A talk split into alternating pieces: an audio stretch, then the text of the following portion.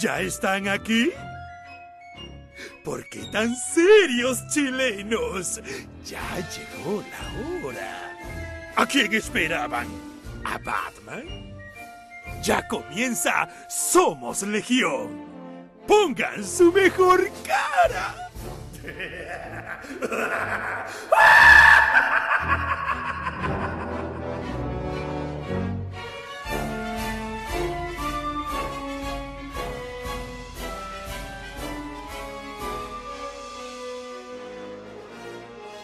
Domingo 22 horas en Chile continental.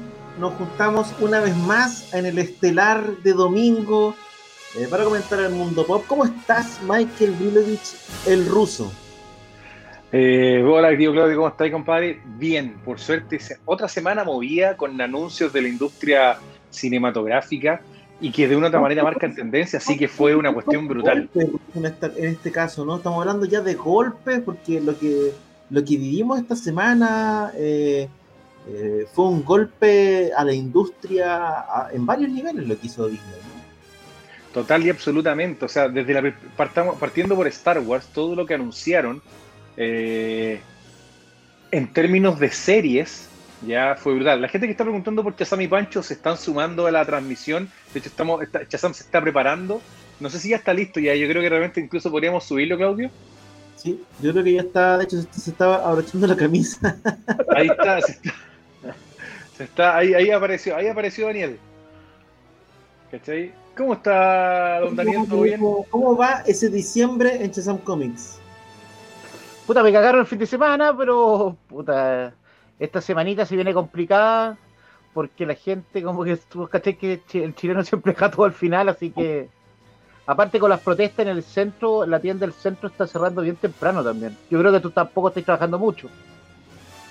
Yo sí, bueno, de hecho esta semana tengo que volver ya presencial, así que elegí una semana estelar para, volver. Vamos a sumar también a Pancho que está terminando su cena.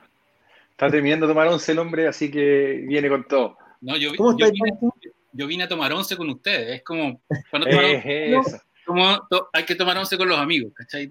como almorzando en el 13 ñoño esto, ¿cachai? Sí, weón, qué buena, qué gran idea. Loco, un almorzando en, el, en, en, la nerópera. ¿Te imagináis? Y con, con los garzones. Con garzones. El ruido plano. Vestido de superhéroes, como Planet Krypton, con lo que, como lo que salía claro. en King. Podríamos pedirle a los esbirros de Daniel que de repente ahí se la jueguen. ¿Cachai? No, estas épocas navideñas son solamente de, de duendecillos se viste en esta no, En colapso en esa tienda. Sí, algo lo vi. Oye, sí, vi a Daniel, vi a Daniel de Hijo Pascuero. ¿Cuáles son los horarios para ir en la semana antes de que quede el colapso? Como que a las 6 de la tarde queda el colapso. Hay que ir a la hora del calor. Es que pasa que, que Providencia, por ejemplo, está muriendo tipo en 6 y media, ya no, no está llegando la gente después de las 6 y media. Está como raro, está bien cambiado el, el, sistema de la gente como de compra. ¿Hay que ir a la hora de colación? La hora de colación sí, pues si llegáis con, con un vituperio, mejor todavía. ¿Hay descuento por la gente que llega en un vituperio? Depende yo Yo no la colación a Chazam. Y están ahí. Yo estaba, comiendo comida india. con este calor. la, comida india es lo más laxante que hay, bueno, yo le encuentro una maravilla. Oye, antes de que nos metamos al, tema básicamente que nos convoca, considerando la cantidad de anuncios que hizo Disney. Oye, este, este programa a las 2 de la mañana con la cantidad de anuncios que. Una locura. Antes de en eso, esta semana eh, se, se, fueron dos personajes relevantes de la cultura popular. Eh, acaba de fallecer hace unos par de horas eh, John Le Carré, un autor muy conocido básicamente del género de espías. Esta semana también se fue Richard Corben, eh, un dibujante de género de fantasía, sumamente señero y sumamente mm, un tipo que marcó un hito en términos de técnica, no solamente de temática. Antes de que nos metamos en el otro tema, les pregunto a cada uno, eh, primero parto por Pancho. Pancho, para la gente que no conoce a George Le Carré, ¿qué es lo que debería leer para por lo menos tener una noción de la obra? Eh, él está vinculado a un género bien específico. Yo le agarré la gracia que tiene que es como que es como el escritor que le dio que sacó como un poco toda la, novela del thriller de espionaje del, del, B, de la, de la serie B, de la, de la novela del Pulp Fiction, de la novela popular, y, la llevó a la academia. De alguna manera, él le dio calidad a la novela de, espionaje. Y a mí una de las historias que más me gusta, nunca me, nunca me acuerdo el, título, pero, es, pero de hecho está, al cine, la con Gary Oldman, Tim Taylor, la del sastre. ¿Cómo se llama? Tim Taylor. Exactamente, esa misma. Y además hay una, hay una serie en Amazon buena para, para, entrar en, la vida, de, o sea, en, la hora de John Le Carré y la, y la más famosa del espía que vino del frío, ¿no? Es como, la, es como lo más emblemático. Creo que eh, es uno de esos autores que aunque uno no lo haya leído, lo tiene en el, en el inconsciente porque están todas... De alguna manera es el equivalente al género de espía a lo que es Stephen King en el terror. Es, más, más que un autor, es una firma, es como una forma de hacer las cosas. Además que tenía una vida muy... Él tenía una vida bien especial porque él es huérfano y fue, eh, criado en, ¿cómo se llaman? Los, los orfanatos ingleses. Entonces tiene, le tiene mucho amor a la, a la institución inglesa eh, política y, social. Por eso también fue, fue muy activista contra el Brexit. Y así es un personaje bien, bien power. Mira, amigo, a modo de, anécdota, hace unos años el Germán Gabler, cuando estábamos trabajando y conversando mucho respecto de, la adaptación que él hizo, Germán Gabler fue la persona que adaptó los guiones y hizo los dibujos principalmente de la serie de 007 James Bond, los cómics que publicaron acá en Chile. Y él me decía que sí, que Ian Fleming, pero en el, fondo me decía que Ian Fleming no lo encontraba un gran escritor, un gran escritor, que si uno quería leer cómics de, o sea, libros de espías buenos, había que ir a Le Carré, que él era el, verdadero padre, entre comillas, del género. ¿Sabéis qué? Qué bueno que pongáis a Bond en, en, la palestra, porque de alguna manera las mejores historias de Bond parecen más novelas de Le Carré que de Ian Fleming. Pienso en Skyfall, en la versión cinematográfica de Casino Royale, que es bien distinta a la, de, a la novela. Tiene una, tiene e, esa, esa, esa, película tiene mucho, mucho estilo John Le Carré, en, en, en el sentido de la frialdad, la cosa como, como dura, eh, un mundo lleno de poderes eh, en la sombra. Y quizás una de las mejores, a ver si la tengo a, mano acá, te voy a mostrar. Eh, a ver, el chacal. El, chacal también, no, pero estoy viendo como lo que estábamos diciendo, que de alguna manera una, de las, una de las gracias que tiene John Le Carré es que mm, más allá de lo que se adaptó de él, es cómo influyó en otros artistas. Estaba buscando el cómic de la novela gráfica de. No lo pillo, la tenía al lado. De esta. Mm, de eh, Atomic Blonde. La, ah, película. La, con la. la lo tengo a mano. Sí. Y la, esa novela. Esa novela es ah, súper. bueno, Además, el cómic, o sea, perdón, es una novela gráfica, es muy distinta de, de, la, de la película. De hecho, la protagonista, el, el, personaje que hace Charlie Theron en la, en la película es ultra sexy y en la, en la, y en la novela gráfica no. En la novela gráfica es una señora, una señora oficinista eh, que trabaja en los servicios de espionaje, porque esa es una de las cosas más interesantes que tenía John Le Carré. Él saca la idea del espía, eh, del arquetipo de, del Bond, ¿no? Y sus espías son tipos que estaban todo el día escribiendo a máquinas. Eso eran los espías. Y, y los trucos que eh, atarse las cuerdas de los zapatos de tal manera para darle señales de un lado al otro de Berlín, que era como la ciudad de, espionaje por, por antonomasia.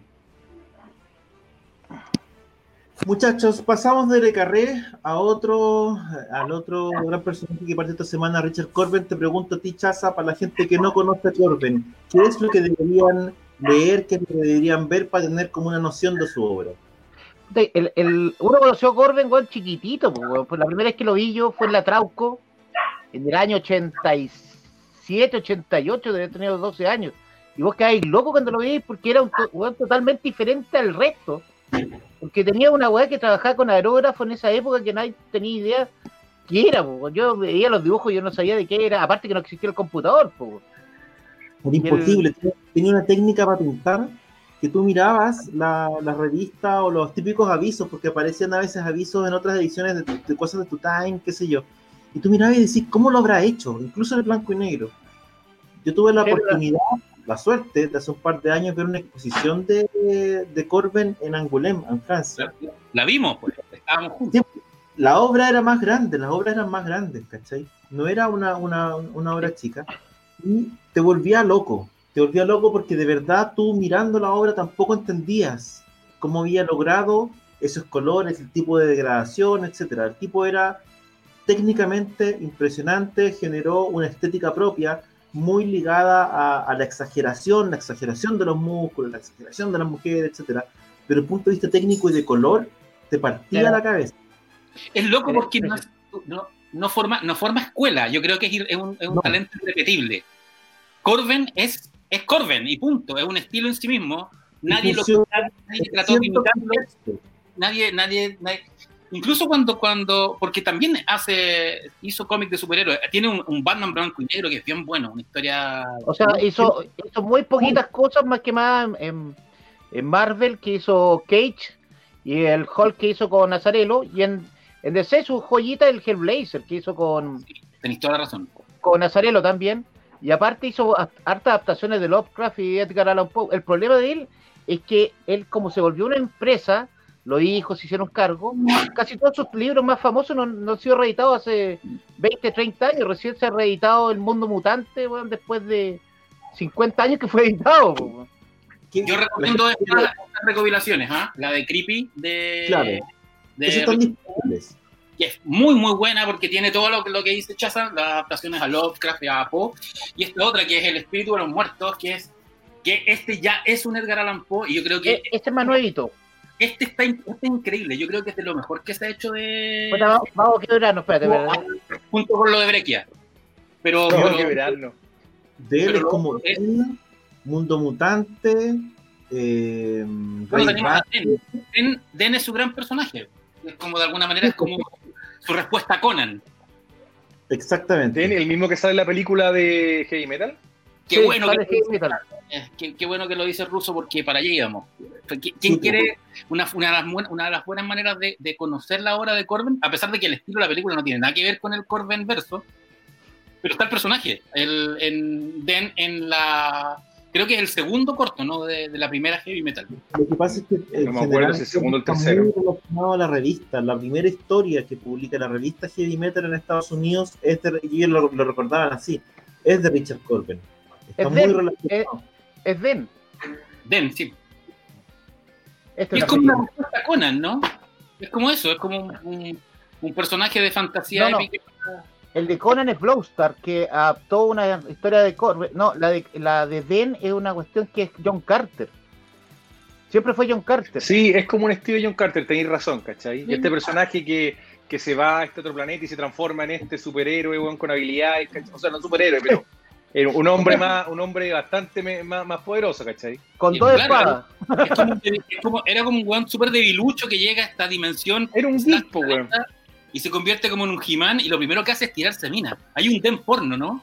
Sí, uno porno, es muy difícil de conseguir, weón. Se supone que en la película el Lochnar se lo lleva a este otro planeta y al final él decide quedarse allá. Lo interesante es que creo que la voz de ese personaje, si mal no recuerdo, era de John Candy. Oh, en la película. Un grande. El, el, de, ñoño o el de normal?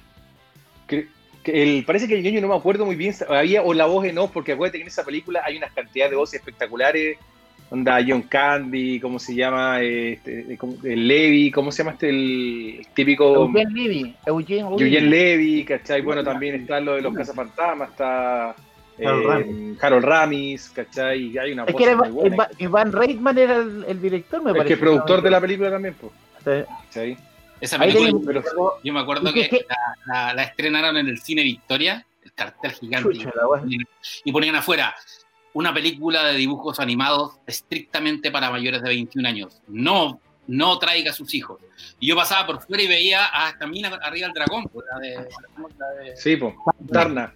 Y lo único que quería ver la weá, pues, porque además veía ahí una mina casi dibujada como muy sexy, arriba de un dragón. Yo tenía como 8 años, 9 años. Ya Chucha, te hiciste cagar. Ya, ya, uno anda despertando en esa época y te dicen una película de dibujos animados que no es para niños, lo único puta, es como para mayores de, era, el, para mayores de 21 años, era tan específica además la, eh, la edad de la censura. Mira, acá. me acuerdo que el cable llegó como universo de fantasía y por eso que me costó mucho saber qué película era y después caché que era heavy metal, pues, ¿cachai? Hicieron dos heavy metal, hicieron esa que es del 81. Sí, después vino la Fact 2. Que es una mierda. La otra que es como del Pero 2000. Que es muy mala la otra. Porque esa, esa, película ya una, es una película completa con un arco, sí, ¿cachai? Sale Michael Ironside en la voz del malo, no, muy mala. Lo que pasa es que la primera película de Heavy Metal rescata el espíritu de la revista. No hay que olvidarse que Heavy Metal es una revista que comienza el año 77 en Estados Unidos, primero republicando material de la Metal Hurland de Francia, tomando de esas historias y poniendo algunas historias gringas, digamos, y a personajes distintos como Corben. Eh, poquitos años después hay una película que respeta un poco esa lógica que era la, la, lógica de tener muchas historias cortas distintas de distintos autores. ¿Cachai? Y esa es la gracia de la película, que rescata como ese espíritu. y la banda sonora aparte, que es brutal. Tenía, tenía, heavy metal de música, tenía puras pura sí, bandas power de la época.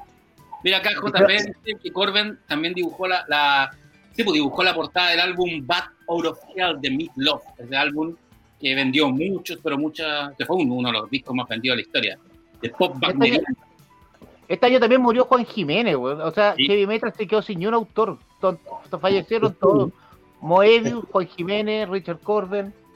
De los más y, y, la revista, bueno, a uno que está un poquito más, eh, entre comillas, cercano, porque en realidad uno es como el último piojo de la lista, pero lo que está la revista tiene ahora una, una, suerte de cambio y está apostando como por historias un poquito más largas, ¿cachai? Como historias de 15, X páginas. Nosotros con Geraldo vamos a publicar en Heavy Metal en las ediciones 303 y 304 y capaz que en la 305 también, porque el último detective va a salir ahí como serializado, como en dos o tres. Grant Morrison tuvo a cargo de la Heavy Metal un tiempo, ¿no? Estuvo a cargo en la pasada anterior.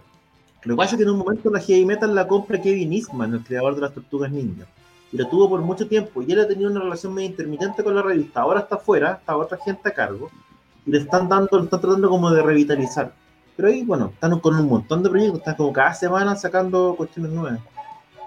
Bueno, el, material que tienen, el material clásico que tiene Heavy Metal es para... Pero el material clásico parece que no le pertenece a Heavy Metal. Se vienen los problemas que tienen para reeditar todo el material viejo. No todo. Siempre tenía una, una, duda. ¿La revista 1984 es original de Tutain o es una, una, o es una franquicia gringa? Sí, era, era, de Tutain. El problema que tienen todos esos productos es que era, ahora todos pasaron a la familia. Viste que no hay ni un autor vivo. Y las peleas que hay con las familias para reeditar las cosas es el problema que hay ahora. Lo que pasa es que son licencias. Cuando, cuando uno dice heavy metal, oye, Moebius y qué sé yo, eso era Metal Horland en el fondo, y era material que se llevaba y se licenciaba. En la práctica lo que está, entiendo que hay conversas, pero no todo está dentro de los acuerdos, porque hay mucho material que, por ejemplo, que se licencia a través de Humanoids, Asociés, pero no todo. Entonces, como dice el Chaza, hay muchas cosas que están en la familia y muchas familias que no les interesa hacerlo. Que Metal, hay que decirlo, no es eh, la revista que más paga, ni la que tiene los mejores precios. Es una buena revista, es una revista tradicional que tiene un público, una base de fans grande, que está haciendo cosas nuevas, etcétera, pero no es DC, ¿cachai? Por lo tanto, el poder ahí económico también eh, eh, influye. Muchachos, ¿qué les parece? Bueno, aquí también nos, nos apunta, voy a tirar a la pantalla, a Emir Ríos, lo de Kim Ki-duk, ¿cachai? Que también nos deja esta semana, pero falleció por COVID-19 el eh, director eh, coreano. Oye, no, si 2020 va a, ser va a pasar al año, weón, bien cuático, Ahora terminamos, partiendo por, por, el, por, el, Diego, weón, y... Terminemos nuestra sección In Memoriam y pasemos ahora a, a lo que pasó esta semana, este Investors Day de Disney, que remueve y, y, básicamente genera una suerte de terremoto en la industria por la cantidad la calidad de los, de los, de los anuncios y por la reacción que puede generar o por el cambio de equilibrios que puede generar, especialmente en el tema del streaming, que parece que se ha transformado como nuestro tema favorito acá en, el programa. ¿Qué te parece, Ruso, la cantidad y la calidad de los anuncios que hemos visto? Puta, yo, a ver, yo un poco le tengo miedo a toda esta cantidad, porque acá solamente estamos, lo que estamos mostrando ahora acá, ¿no es cierto? Y la gente que nos va a escuchar después en el podcast son todos los anuncios que se hicieron por el lado de Lucasfilm particularmente, eh, todo lo que tiene que ver con Star Wars, ya, eh, que creo que es mucho. Eh, me preocupa la coordinación que puede haber. Ahora, de una otra forma, igual es entretenido, o sea, tener una, una, gran cantidad de series nuevas que lleguen a Disney Plus, de una otra manera también pone, pone acento en lo que nosotros hemos venido conversando, que Star Wars funciona mejor cuando es en un formato de serie más que en película, a pesar de que en la película Rogue, Squadron, que me imagino que está basada en el juego y después en el cómic de Rogue Squad, eh, que va a estar dirigida por Patty Jenkins, sería la película que hay, pero después tenemos todo lo que es serie, ¿no es cierto? Con la serie Azokatano, con, con la serie de Boba Fett que viene, Droids, eh, Acolyte, Obi-Wan, ¿no es cierto? La serie de Andor, que es de el, amigo personal de Claudio, ¿no es cierto? Eh, Diego Luna, eh, Bad Batch. Entonces, de una manera, claro, una cantidad de contenido súper interesante para popular lo que es Disney Plus. Que hay que juntar un poco de mío. Yo no creo que todo lo que haya acá va a ser particularmente todo una joya, pero es interesante. Creo que Disney dio un golpe y realmente nos mostró por qué compró la, la propiedad de Lucasfilm. ¿cachai? No la, no la dejó, no la dejó morir. ¿Cómo lo ves, Pancho? ¿Qué, qué te parece? Vamos primero, primero vamos a Star Wars y después refinámonos, después voy a cambiar para que veamos todos los títulos de Marvel, que también son... O sea, esto, esto, es básicamente Lucasfilm. yo, yo, encuentro que, claro, de alguna manera el Mandalorian fue un, un, vuelo de prueba de Disney a ver si funcionaba. Y el Mandalorian hoy día ha funcionado más que bien. O sea, es una de las, no sé, creo que es la serie más vista del, de, de este, por lo menos del semestre es la más comentada, la que tiene más. No, The Voice, The Voice tuvo más, ha tenido más gente que. pero, sí, que Mandalorian. Pero la plataforma Disney es, es la reina. Es la más vista, sí, en la plataforma Disney es la más vista. Y la, y en es lo único que tiene también. Pero además, además tiene buenas críticas. El Mandalorian ha, ha recon, recon, eh, reconciliado a muchos fans de Star Wars con Star Wars. Yo tengo amigos que después del Mandalorian te están dándole una nueva oportunidad a las precuelas. Se están viendo el 1, el 2 y el 3, viendo Clone Wars, viendo Rebel. bueno, tuviste lo que dijo Filoni. Pues. Filoni dijo que las, las precuelas son buenas películas, buenas historias. Y desde la amenaza fantasma hasta la, ¿cómo se llama? Range of the Seed. Entonces, le prestó ropa, ¿cachai? El, uno de los, de los, que participa acá. Yo encuentro que son tantas las series que evidentemente no todas van a ser buenas. O sea, ojalá fuera todo. Si está el mismo equipo, van a estar sobre el promedio. Pero a mí igual me, esa sospecha que tiene uno de que es fábrica de salchicha. Eso, eso, es demasiado, es demasiado, demasiado. Pero, a, ver, o sea, en el fondo, ¿por qué tenéis? A ver, tenéis, tenéis Lando. Lando quizás es la que menos me interesa. ¿eh? ¿Pero esa es película o serie? Serie. Esa es serie. serie. Con el actor de Lando, ¿no? ¿no? Creo que sí. Sí, hay que aclarar, porque lo he visto harto en, en, redes sociales y que pensaban que Rock Squadron era una secuela de Rock One. No tiene nada que ver. O sea, Rock Squadron no. es, el escuadrón de el escuadrón de Luke, de Wedge Antilles, de ahí surge, ¿no? Y después hay sí, un de videojuego, eh, son pilotos de X-Wing, básicamente, que toman su, toman su nombre del escuadrón Rock One que mítico de, del pasado de la Alianza Rebelde. Pero acá no sé si se basará en el videojuego y en los, y en los libros. Eso hay que ver, porque era súper bueno eso, el juego y, el cómic era bueno. De hecho, lo tengo bastante, bastante interesante. Sí, Entonces, era, Rogue One sería... era una historia de aviadores, era una historia como, era como un GAE 13, así trayéndolo a cosas chilenas, eh, o, o, estos cómics de guerra de la Segunda Guerra Mundial. Claro, el varón rojo, pero en Star Wars. ¿Cachai? Y tú, y tiene sentido, tú, Claudio, ¿qué opinas? ¿Y qué te parece este tren que viene Star Wars? Mira, cuando cuando me pasan varias cosas con esto. Cuando Disney compra, compra Lucasfilm y empieza, empezamos a ver como los planes, todos estábamos más o menos expectantes. Y lo que pasó fue que empezaron a generar muchos productos, y lo conversamos en, acá también. Llegó un momento en que ellos estaban sacando o pretendían sacar una, una película al año. Y esa una película al año desgastó caleta el, el, la franquicia, entre comillas, porque no lo apuntaron prácticamente, porque sacaron tres películas más o menos, porque Rock One a alguna gente le gusta, eh, y, y, además sacaron solo, que a mí me gusta harto, pero que no funcionó nada, y sacaron otros productos más, ¿cachai?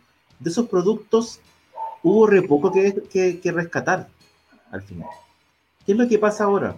Hace, también aquí en este espacio, hace una o dos semanas, nosotros nos preguntamos ¿cómo van a sostener Disney Plus?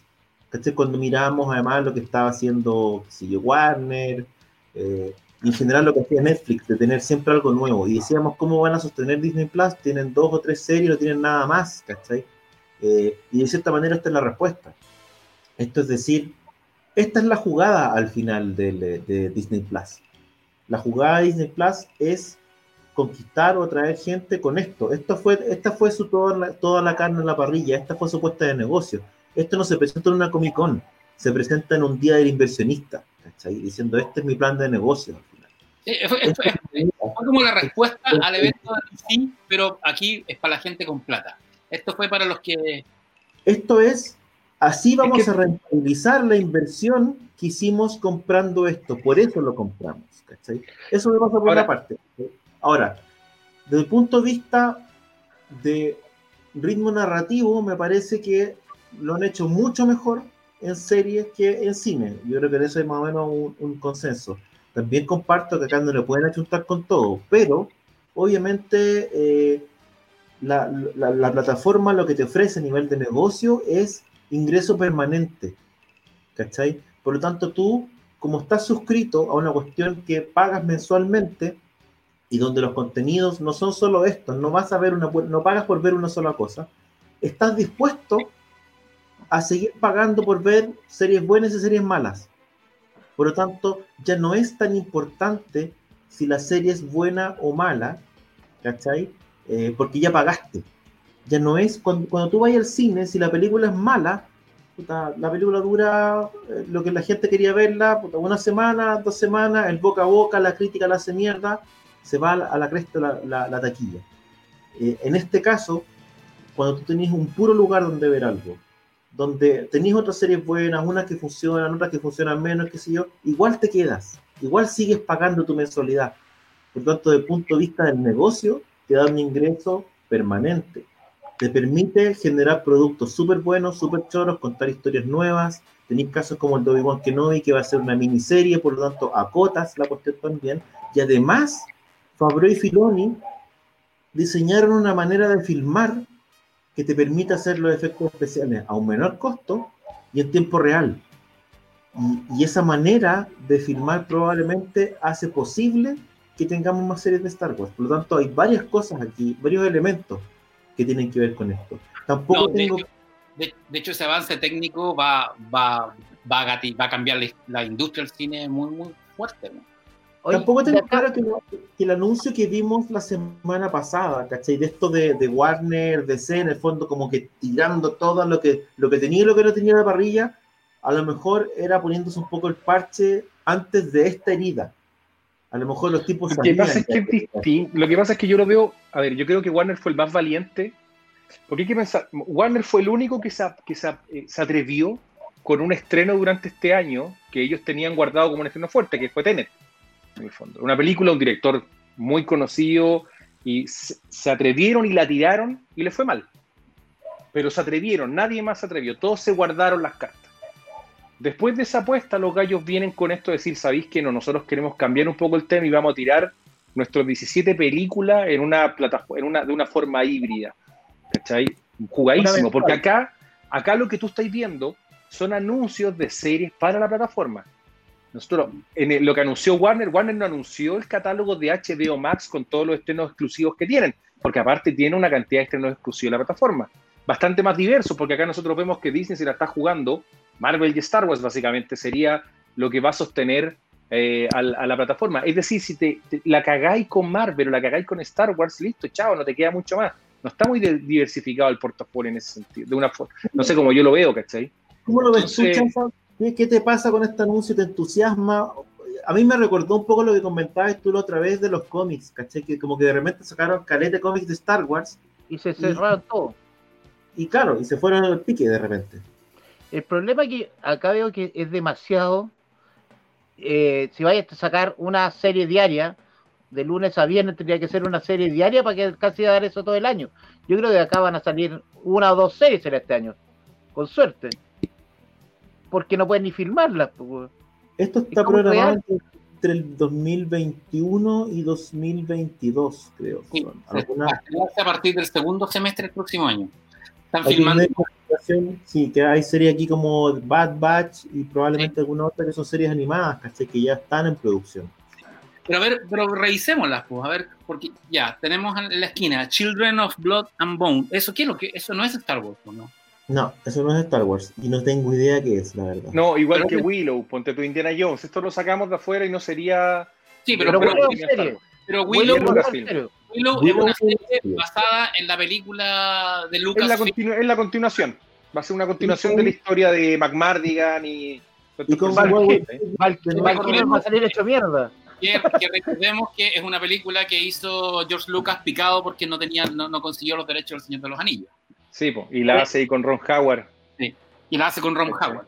O sea, lo único que quería Lucas era el Señor de los Anillos. De hecho, yo recuerdo que cuando eh, Peter Jackson comenzó a hacer el Señor de los Anillos, la revista, una revista, la GQ, una revista de caballeros, entrevista, hace un reportaje sobre la filmación de Señor de los Anillos y entrevistan a George Lucas y Lucas se manda una frase muy pesada.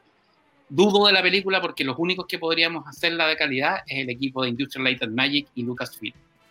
Y después, bueno. Lucas hizo amigo de Jackson y terminó dirigiendo una segunda unidad en un par de, batallas en El Señor de los Anillos. Pero claro, Willow nace de la frustración de Lucas y de Ron Howard de no poder, no poder, de que no les dieron los derechos del Señor de los Anillos. Y que es una película de los anillos, de hecho.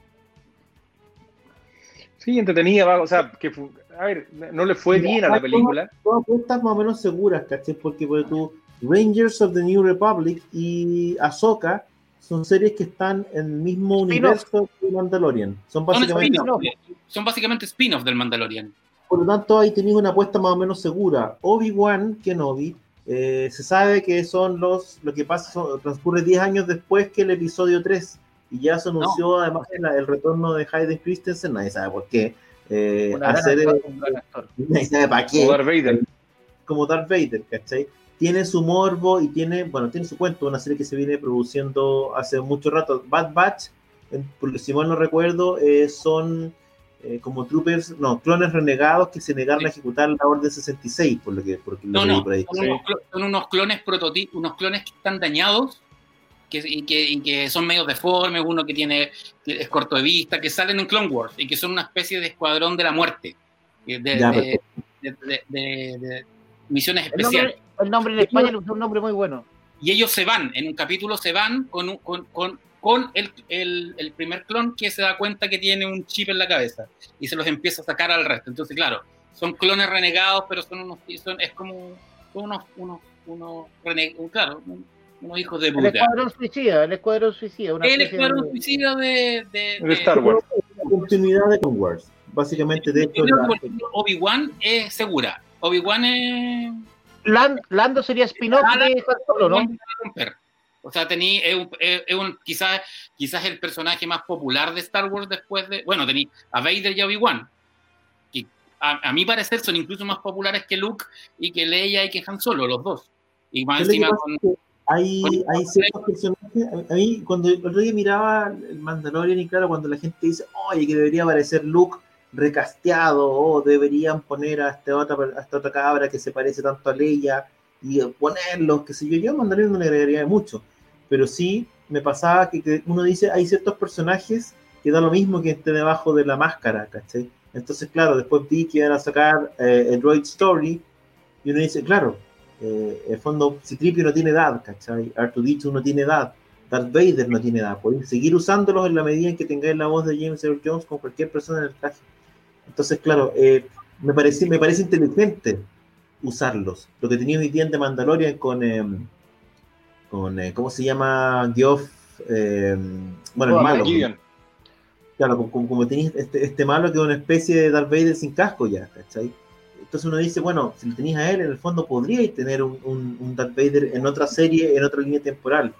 Tenéis Visions que entiendo que son cortos, animados, eh, que son cosas Oye, había una serie de Boba Fett que habían anunciado el año pasado. ¿Cuál? La sacaron directamente la serie Boba Fett. Se supone, que, se supone que están haciendo casting para la serie Boba Fett, pero acuérdate que hay, hay anuncios que no han hecho todavía. Está la película de Star Wars de Taika Waititi, Waititi que no la han anunciado todavía, que va a venir, y deberían también hacer anuncios de Fett que todavía no, lo han hecho. Boba Fett de repente lo dejaste, la dejáis en las series de apoyando todas las series nuevas de repente, pues directamente no ha sido una serie, sino que el, personaje de apoyo para todas las series nuevas del universo mandaloriano. O sea, ya lo, ya lo trajeron de vuelta en el Mandalorian. Yo, yo, yo pensaba que la, que, la serie de Boba Fett había sido como un distractor para, en el fondo, para no...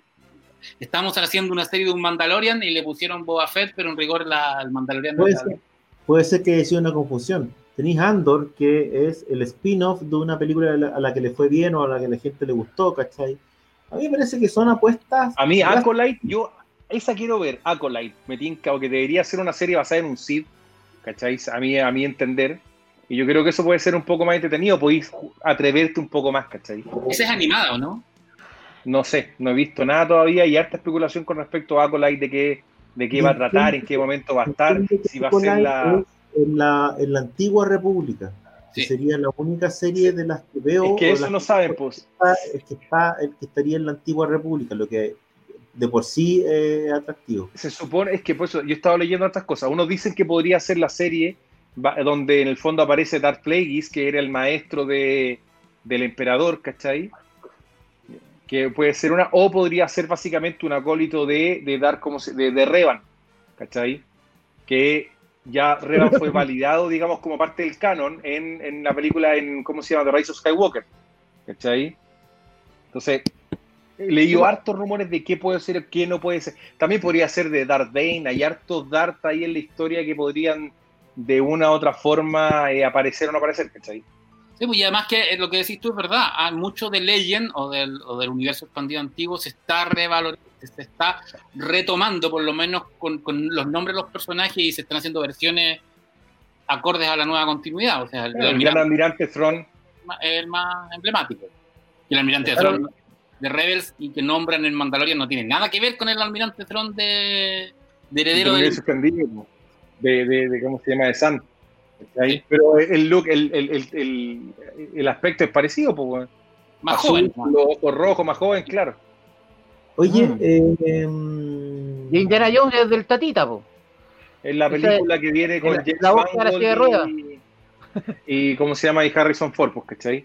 que, que, puta, que, por la línea temporal tendría que estar inventada ya como en los años 70. Sí. O sea, vendría siendo después de Juan Indiana Jones, ¿te acordás cuando salía Harrison Ford sin un ojo?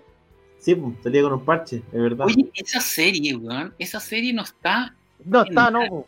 No está en ninguna. Esa era muy buena, que era buena. Ah, las crónicas, era muy buena la serie, weón, y no, y no, no está.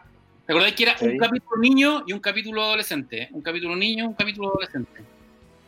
Era buena, era muy buena la serie, estaba bien hecha, ¿cachai? Y no, de verdad que era difícil encontrar, o sea, la podéis bajar, pero no, no aparece. Yo pensaba que iba a estar en Disney Plus, weón. Pero en Estados Unidos está, ¿no? Lo que pasa es que Paramount, acuérdate que la Paramount también comparte derechos con Indiana Jones. Ellos no, no hay que llegar. Por eso que Indiana Jones no estoy seguro si está en la plataforma de Disney Plus. No, está, está en Netflix. Está en Netflix todavía, de hecho. A las tres. No, hay una que además está en Amazon. Eh, eh, los Cazadores de la Arca Perdida está en Amazon y en Netflix. Las otras dos, la, las otras dos, las otras tres están en. Se me olvida. No, no, no, las otras dos. Las otras dos. Olvidémonos y la última no existe. ¿Cachai? Oye, eh, ¿qué les parece? Cada uno elige la serie, o las dos o tres series a las que les tiene más fe de este puñado y a las que le tiene menos fe. Puta, yo a las, que, yo a las que les tengo fe es a Ahsoka, porque creo que el personaje es súper bueno y, su aparición en Mandalorian lo tiene al otro lado. Y a Obi-Wan Kenobi, porque creo que va a la segura. Y las que no les tengo nada de fe es a Lando, no tengo. Yo creo que pasa algo con Lando que no funciona. O sea, la película Han Solo tiene un tremendo actor para Lando y y, Rangers, no sé, es una película como de una serie tan western. Rangers ya salieron en el Mandaloriano, Sí, no, de hecho el, personaje de la... De, ella es Ranger. Sí, pues esos son los Rangers.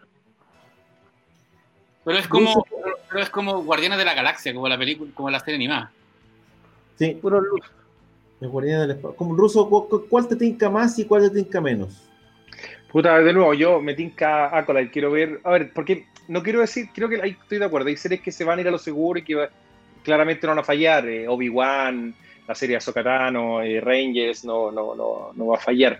Eh, Acolyte es una serie que me interesa, me interesa ver qué es lo que van a hacer, en qué momento lo van a poner, si en el momento en donde se establece la regla de dos, ¿cachai? De, de los idos, cómo viene, me parece que es una historia que puede ser interesante.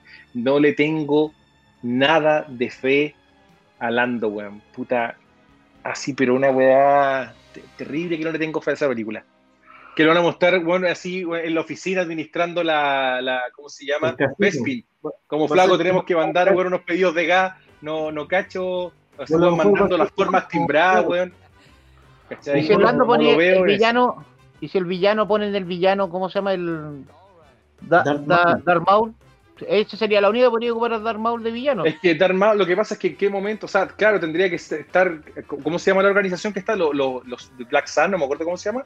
Sol algo, el Sol Carmesí, una cosa así. Claro, que Sol Carmesí, una cuestión así, ¿cachai? Eh, pero sería lo único, ¿me entendí? O sea, ¿en qué momento lo vaya a poner? Porque ya claramente ya no tiene la con Millennium, ya hay hartos elementos que de una u otra forma no, le, le, sacáis, o sea, a menos que le inventé una historia demasiado rebuscada, no sé, no me tinca mucho. Creo que es la que menos me tinca de, todo este juego. ¿Podéis contar cómo se hace cargo de Vespin? ¿Cómo se convierte en millonario? Lo ganó en una apuesta, seguramente, claro, si jugando carta otra vez, bueno. no, pero podría ser. ¿Cuál es el a ti más y menos? A, mí me tinca, a mí me tinca siempre me ha gustado Willow más que la cresta, weón. Yo siempre he tenido. No, no, pero yo estaba pensando en Star Wars. O sea, yo no, ah, no Star Wars. Willow. A mí la que más me, a mí la que más me tinca, puta, ¿sabes que no? Yo nunca he sido tan fanático, pero Obi-Wan debe ser la que más me tinca con con Ahsoka. Y la que menos me tinca, weón, es esa weá de droids, weón. Los droids nunca han sido un personaje que les tenga mucho cariño, weón. Pero la serie animada de los, de, los, de los 80, igual era como, bueno, es que también era lo único que teníamos después de Star Wars. y la serie de los Ewoks. Era una mierda, los Ewoks era terrible. La serie animada de los droides era como una fuente de frustración permanente para mí, por lo menos. Yo me acuerdo cuando chico, porque era como que no entendía por qué no aparecía luz, por qué no aparecían los personajes importantes. Me costaba entenderlo. Pero aparecía. ser que en el, aparecía el Imperio en, en Droids. Era lo, sí, aparecía Boba Fett. Sí, aparecía, Mira, creo que a la que no le tengo fe, Andor. Eh... Ah, como lo odiáis ese huevón, Es que hay algo personal ahí, pues bueno, hay algo personal. Sí, no, es válida, no es válida. Yo creo que Andor, tengo dudas. Va a ser la única la serie donde tratan de cruzar el muro de la galaxia. tengo dudas con Rangers of the New Republic y tengo ciertas dudas con Obi-Wan. Porque uno dice, no, que Obi-Wan, oye, pero ese Obi-Wan lo tuvimos tres películas dando la cacha eh, con Hayden Christensen. Tampoco es que, tampoco hay que tenerle tanta, tanta fe. no, no es tenerle fe. Yo, de hecho, no, no sé si es tenerle fe, pero. A ver, va a ser una miniserie, o sea, yo creo que cagarla es poca, ¿cachai? Yo creo que a mí me sorprende la, reacción de la de Hayden, o sea, del fan a, la noticia de Hayden Christensen, que era odiado y ahora como que, chucha, de repente lo amamos, ¿de dónde? ¿Por qué? Bueno, el poder de la nostalgia. ¿no? Yo creo que cualquiera que era como una reacción de la gente así heavy. Capaz que Lando sea Billy D. Williams sentado, ¿cachai? En una cuestión y empieza él a contar la historia. Y de ahí va a ir al pasado, no tengo idea, y sería la raja, ¿cachai? Y a lo mejor aparece esta chubaca, y a lo mejor aparece, o sea, hay tantas posibilidades. Yo, y bueno, y las que les tengo fe absoluta, yo diría que Ahsoka, por lo que vimos en, el, capítulo de Mandalorian, es muy difícil que se equivoquen. Me reservo mis dudas para Rogue Squadron. Tengo, entiendo que va a ser una película de pilotos, pero no sé. Es como película Tienes razón con, Rock, porque una, una de las cosas que tiene, que tiene Star Wars, bueno, salvo Rock One, que además el, el, mismo, se parecen los títulos, en rigor no son películas de guerra, No. Son aventuras. Y Rock, Rock Squadron es un. De hecho, Rock Squadron, la historia de los cómics, del videojuego, es mucho más de guerra que incluso que Rock One. Rogue One es una historia como de espionaje, de, hay una historia de un papá, pero esta cuestión lo que pasó en Mandalorian, en lo, cuando aparecen los X-Wings, los X-Wings son como, eran como unos patrulleros en, esa, en, esa, en ese capítulo, ¿cachai? Como chips, como Área 12, ¿cachai? Era como esa onda más que, claro, más que una película de guerra. En este caso, lo que ha dicho Patty Jenkins, es que va a ser, no sé, va a ser Top Gun. ¿Cachai? A lo mejor va a ser Top Gun en el espacio. No, pero, pero, la raja, Maverick, Maverick Muchas de las otras. A ver, Top Gun en el espacio es macros, pues, weón. Pero es que macros es difícil de hacer, pues, ¿cachai? Pero si ¿A quién le gusta la escena de voleibol en Top Gun? bueno, a lo mejor es eso, ¿cachai? A lo mejor Rock One es Top Gun, no sé. Pero me pasa que, sí. La semana pasada vi, vi, Top Gun en Netflix después de años que no la veía. Y puta, igual de la película que me gustan harto, pero nunca me había fijado en los errores de continuidad que tiene la película, weón. Dicen que tiene caleta, yo no, no la he visto hace mucho rato. Los personajes salen con ropa distinta de una escena a otra el personaje de la Kelly McGillis está en, una secuencia de tres escenas, está con cuatro cambios de ropa distintos. Y es una weá como. Como que. la película tuvo unas retomas. unas retomas, entonces en, en, en, ciertas partes tiene otro color de pelo ella. Sí, pues, exacto. Ahora, la película es bien entretenida, me dieron ganas de verla. Es buena, weón. Es entretenida. No, y además. que esa película marcó un pic en la, gente que se enlistó en la Fuerza Aérea? Bueno, es una gran publicidad para la Fuerza Aérea Norteamericana, ¿cachai? Si al final. Eso... Acuérdate que es la, la, aviación naval. Sí, sí, es verdad. Pero básicamente los tipos ponían mesas de. Parte del acuerdo era que ellos, en los cines, podían poner mesas de reclutamiento a la salida del cine, ¿cachai? Entonces la gente vuelta loca en la película y firmaba, Pero si los créditos de la película al final viene con agradecimientos a la Marina de Estados Unidos con nombres de almirante. ¿Cachai? Que todos los, los, almirantes que, nombran, porque hay una parte que a Maverick lo, molestan porque pasó con un avión por encima de, una, de la hija de un almirante. Penny Benjamin. y, ese almirante, y ese almirante real, existió, O sea, era un weón que de verdad mandaba en la, mandaba en la, en la Navy. No, igual la película, ¿sabéis qué? Es súper entretenida, weón.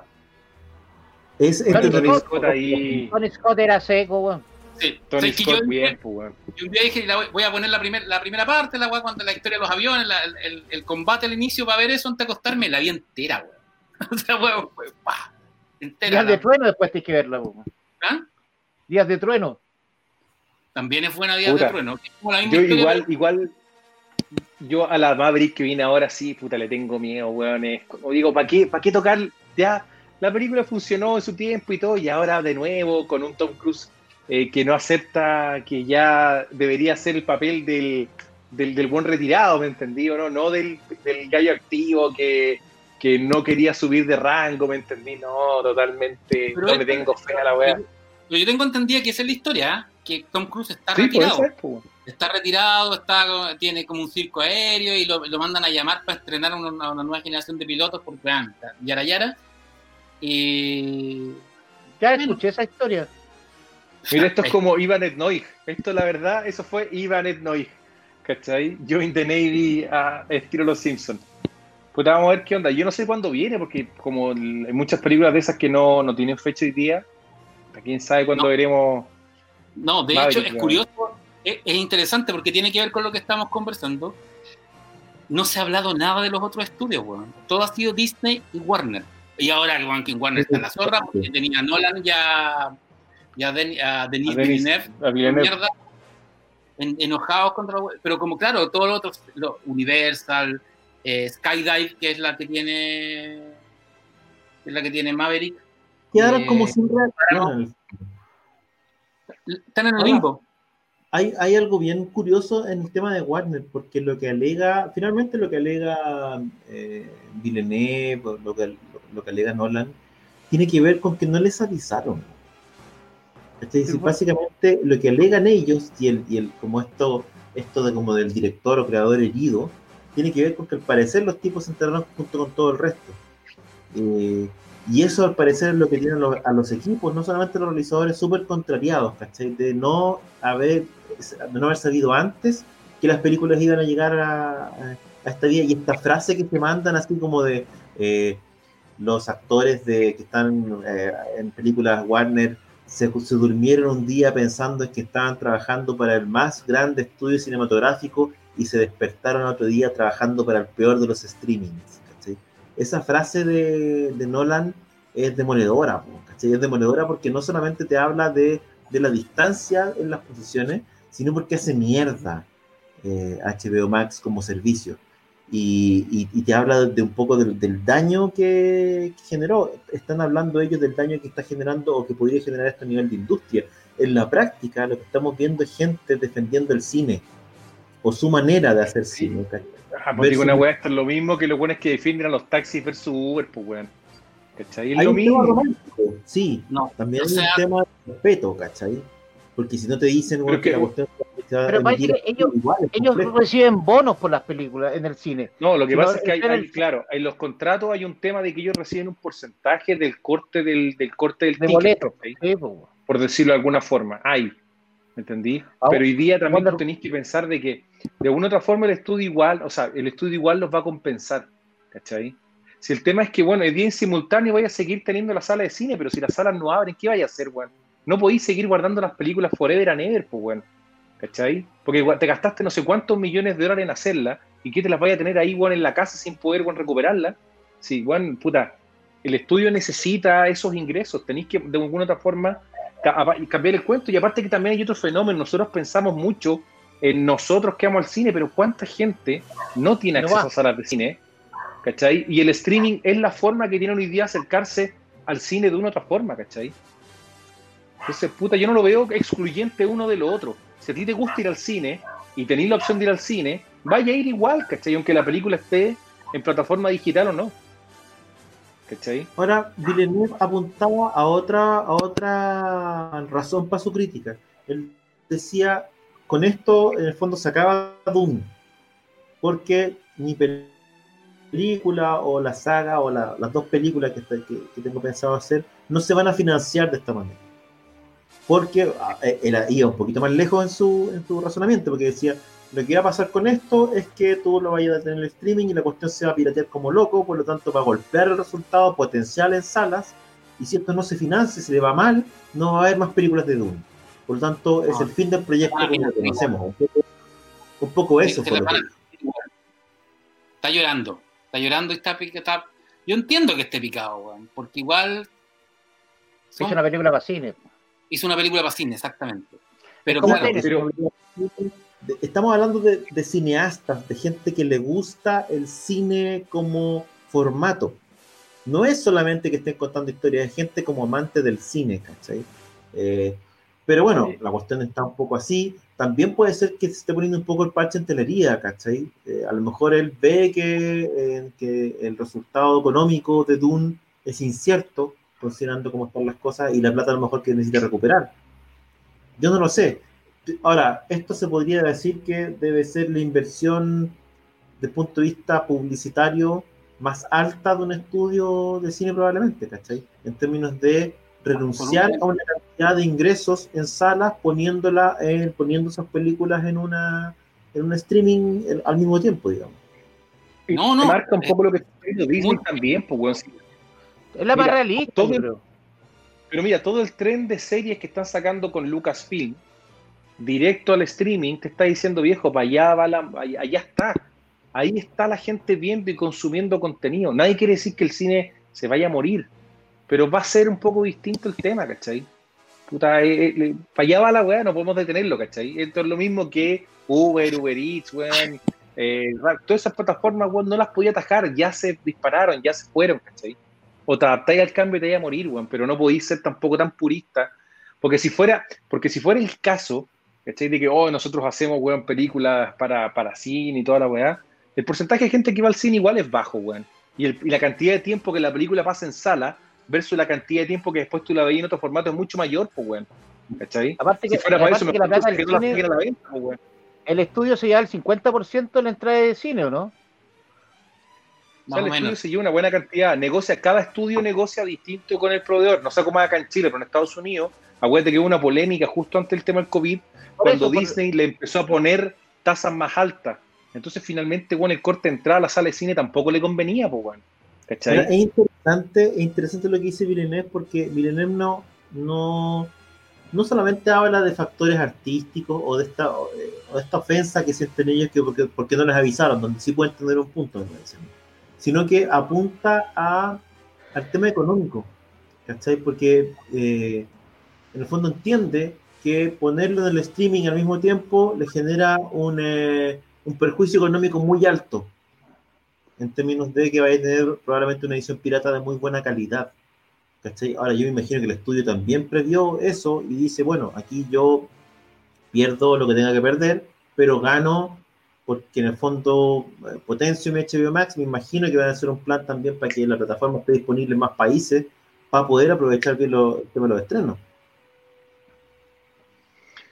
Imagínate, al final comprar HBO más, porque tú no puedes comprar más encima por meses, si la, cuestión es que no es que tú estés obligado a reservar el año, a menos de que hagáis una compra anual, pero tú puedes comprar el servicio mensual. Hoy día lo que te sale la entrada al cine, básicamente con un paquete cabrita, es lo que te sale un mes de un servicio streaming. Weón, es la raja. Pagaste la weá un mes para ver la película que querías, la podéis ver todas las veces que queráis, bueno, y después listo, no lo renováis nomás. Y yo creo, yo, creo que, yo creo que a futuro van a haber más, más opciones de suscripción porque no, no, no hay tanta plata, no hay tanto circulante para la cantidad de streaming que van a haber. O sea, pero si, por ejemplo, mira, pero, pero mira, el que el viste lo de Disney ahora, todo esto que vamos a seguir hablando ahora con Marvel, pero cachaste que el próximo año para Latinoamérica viene Star.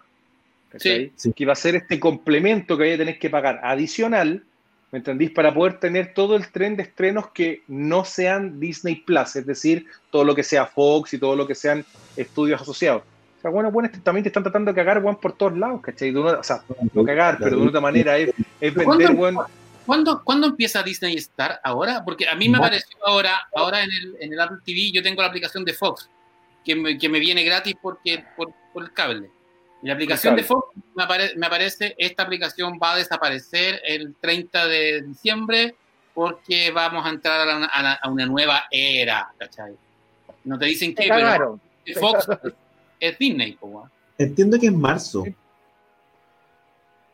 Creo. Yo estaba leyendo acá, weón, estaba leyendo, no, no, no tengo fecha, a ver, déjame buscar, bueno, a partir del 2021, eh, a ver, estoy buscando acá, que no vi fecha, weón, ¿ya? Junio 2021 dice Chacarero Sólido. Igual es harto, bueno, o sea que ya tienen una, una, una, tienen una plataforma y la van a cortar en diciembre, van a tener seis meses sin nada. Para generarte la necesidad. No sé, yo te juro que en ese sentido no, no cacho ahí, bueno, o sea, no que no cacho, encuentro que la estrategia de, Disney, bueno, es un poco arriesgada en ese sentido, porque HBO no te va a cobrar nada adicional. Pero no tiene gratis. que tenía, bueno, HBO no tiene los siete días de. HBO ya cortó las siete días de prueba, ¿eh? Ya no tiene esa, weón. No, pues, pero es que está bien, porque tenía sentido, pues bueno, o sea, si yo me la voy a jugar hoy día tirando todos mis estrenos triple A de, de cine, bueno, no quiero que me caguen tampoco, de una otra manera corto el, el trial, la prueba gratuita, ¿Cómo le habrá ido de bien a Wonder Woman? Bueno, algo debe haber pasado con Wonder Woman cuando lo anunciaron que parece que debe haber funcionado muy bien. Pero sí, a ver, HBO viene creciendo mucho más rápido que Disney Plus. De hecho, que ya lo pasó en Estados Unidos. Dos, Disney Plus, para que tengan una idea, por lo que yo estuve leyendo también, va a ser un servicio que va a perder plata hasta el 2024. ¿Cachai? Esas son las estimaciones que tiene Disney. Y bueno, están tratando de una otra manera de ayudar a que la plataforma se revitalice con todo este tipo de anuncios, ¿cachai? Entonces, weón, yo, veo que HBO está haciéndolo muy bien correcto. Felipe Bolívar dice, cabros, seamos realistas, también las películas y las series están en, en Full HD y no es necesario tener Netflix, un Video, Mandalorian se piratea como pan caliente. Ojo que se viene una política a nivel continental contra el pirateo super heavy. Bueno, en Estados Unidos la web es brigia, no en todas partes de Estados Unidos, pero yo tengo un amigo que está estudiando en Chicago y que se fue de Chile el año pasado y el web comenzó a bajar eh, series con lo mismo web que hacía acá y, y, tuvo, y tenía al, y tuvo al FBI tocándole la puerta y... es que tú, ¿cachai cómo funciona? Porque en Estados Unidos la legislación... Sí. Yo intenté bajar de la, en Estados Unidos intenté bajar al proveedor. No, La legislación funciona al proveedor. En este caso, supongamos que acá en Chile y en Latinoamérica. BTR es el que tiene que ser responsable, o en tel o telefónico, el que tengáis en la casa, ellos son responsables de que no podáis bajar los torrents. Y, a ellos les caen las penas del infierno. En Chile se va a hacer lo mismo a través de, la Interpol. Van a, presionar a los proveedores de Internet Y, o sea, a mí no me extrañaría que de aquí a cinco años, weón, te estés bajando un torneo y, tengáis a los cinco minutos tocándote la puerta y una multa gigante. Claro, el TTP es lo que viene. El TTP 11 está, viene de ahí. ¿Cachai? Que es lo que un poco de otra manera por ahí va a venir la regulación y cómo van a, van a ser. Bueno, siempre va a haber formas de darse vueltas y la que finalmente igual la gente es creativa en, en ese sentido, ¿cachai? Eh, pero, pero va a venir una, una, regulación, es verdad. Sí. ¿Les parece si comentamos un poco esto que son los que tenemos en pantalla, que son los anuncios de, la otra patita, de Marvel? Eh, que también fue como, también fue golpe. Ahora, muchos de estos, la mayoría de estos los conocíamos o los sabíamos, hay dos o tres novedades nomás. Pero claro, cuando los ponen juntos uno dice, chuta, no es, no es menor, digamos. Acá obviamente están mezcladas las, series. Ya, ya, hay estrenos que eran sido este año que no, no salieron. Efectivamente, que claro, se la Widow. terminándose. No, lo eterno, lo eterno, lo eterno es heavy. Lo eterno no, salió en trailer. No hay, ni no hay ni imágenes de los Eternos. Nada, nada, y se iba a estrenar en octubre este año. Pero los Eternos creo que está filmado, ¿no? Por eso, se, se estrenaba en octubre de este año. Ahora, ¿a quién le importan los Eternos en realidad? Eso me es, que está, mm, que está el caballero. Mm. mostraron mostraron tráiler de WandaVision, de Loki y de, Loki. y White Winter Soldier, ¿no? Es como Lobo del Aire contra Falcon, el final. Lo vieron así, era como un helicóptero como muy igual parecido a Lobo del Aire persiguiendo a Falcon. Además hay fotos de Hawkeye que ya está en pleno momento o espacio de, rodaje. Está en rodaje. Blade, tiene anunciado elenco. Está la cagada con Spider-Man. Con Spider-Man. No, Spider-Man es un capítulo aparte para hablarlo. Ahí, Pero Spider-Man está acá. dejemos a Spider-Man para el final porque yo creo que Spider-Man se cagó a DC. Sí, es, es, impresionante lo que están haciendo con Spider-Man. También está What If, que bueno, What If es probablemente una de las franquicias de Marvel, uno de los títulos de Marvel más antiguos que no se habían abordado en ninguna en ningún formato que no fuera el cómic. Eh, y en este caso, era, era muy What If, que era la respuesta a Elseworld de, de, de DC. O, o fue anterior. No, antes, What If es, es, hay unos what antiquísimos, ¿cachai? Como de la, de la, época clásica, así como, no sé, 70, 60, ya había what if. Conan va Marvel, Conan va Marvel, hay uno que era... Hay uno de Conan viene en la actualidad, eh, hay uno hecho en que Conan levanta el martillo de Thor, hay un montón, son eh, entretenidos, y qué bueno que tomen el, el, el, concepto. Está obviamente la continuación de Black Panther, que tiene todo el misterio en torno a qué va a pasar con... con eh, ya dijeron que no lo van a hacer recasting, no van a hacer recasting de, de, King Chichala. Y de todos estos, probablemente el que centra más atención, no sé si interés, pero atención son los cuatro fantásticos que no, porque no existía un anuncio al respecto, sino solo sospechas. Eso, es eso yo creo que esa fue la gran sorpresa. Y la otra, que nada de X-Men, ¿ah? No, nada de X-Men. No, efectivamente, nada pero la, la Pero ¿Qué creen ustedes lo de X-Men habrá sido van a meter a los mutantes entre medio de la. Yo tengo, yo tengo mi teoría de cómo van a meter a los mutantes. Me parece que tiene que ver con la serie eh, WandaVision y con eh, el Doctor Strange y el multiverso. Pero por otro lado, que no hayan mostrado nada de, de, de X-Men, ¿será porque están todavía con la bala pasada con los nuevos mutantes que no, no fue como como se esperaba? Mira, yo, creo... yo, por lo que he escuchado o lo que uno sospecha, no los anuncian todavía porque van a ir dentro de otra cosa. No van a, al menos en esta pasada, probablemente van a jugar la sorpresa y lo más probable es que se presenten dentro de algo. Y ahí tenéis, claro, tenéis el Doctor Strange y tenéis a los multiversos de, de Spider-Man para jugar. ¿Pero tú crees que van a hacer recasting? Porque fíjate que en las últimas películas de X-Men ya teníais un grupo como Cíclope, tenéis ya una tormenta, tenéis varios actores que están bastante bien, la digo bastante bien, y ya tenéis el hecho, solamente faltaría Wolverine, te faltaría Wolverine, que es el más cacho de todo. Y tampoco está Deadpool acá. No, pero Deadpool, Deadpool parece, ¿te acordás que dijeron que la iban a filmar, pero no sabían cómo meterla? Porque Deadpool no, la tenéis que poner R, no la podéis poner todo espectador. se sabe que se va a hacer, se sabe que va a ser R, pero no está ni siquiera a nivel de título metido acá. Ahora, hay otras películas también de Marvel eh, que no son completamente Marvel, que se van a estrenar como Morbius, donde que por ahí tienen un, un thriller más extendido, ¿cachai? Venom. Esto, ¿cachai? Por el lado Sony. Oye, eh, también se estrenaba Venom, se estrenaba Venom y se estrenaba Morbius también. Dos películas que tampoco se estrenaron. Venom 2. Ahora, Morbius está hecha completa. Venom no sé. Venom, de hecho, ya mostraron otro, otro trailer de, de Morbius, ¿cachai? Eh, con y lo presentó el mismo Jared Leto, weón. Eh, es interesante el tren que tiene hoy día Marvel, o sea, en ese sentido no hay nada que decir. Me llama la atención un poco que Kevin Feige dejó entrever que en She-Hulk también vendría Daredevil, ¿cachai? Que uno de los eh, anuncios que también... Spider-Man, en Spider-Man no, En Spider-Man y en She-Hulk había Kevin Feige en el anuncio como dejó entrever que podría venir también al mundo de la serie en She-Hulk, ¿cachai? En todas. Ahora, Dos abogados, pues, bueno, dos abogados. De lo, que tenemos, acá, que es película y que es serie. Porque Shang-Chi es película. Es película. Película. Blade es película. Spider-Man es película. Doctor Extraño es película.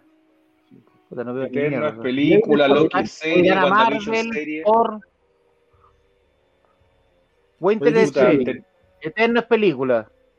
Black Widow es película. Película que se estrenaba a comienzos de este año. O sea, imagínate el cachito que tenía ahí. No, Marvel es serie. Black Widow la vamos a ver en el, la vamos a ver directo en el streaming, si no, si no... Yo también creo, yo estoy seguro que la, yo creo que se están haciendo los huevones nomás. Yo creo que van a esperar a ver cómo le va a Wonder Woman ahora el 25 y en base a eso puede ser que vengan estrenos a través de plataformas digitales de esa forma. Invasión es serie, una serie con serie, sí. Y los Skrull. Cuatro Fantásticos sería película. Iron Heart es serie. Sí. Eh, Grot es serie. Es una serie de corto. hay, una hay, un especial de Navidad de Guardianes de la Galaxia, que esa es rara también, que es un especial de Navidad. Mrs. Marvel es serie. ¿Cuál? Miss Marvel es serie.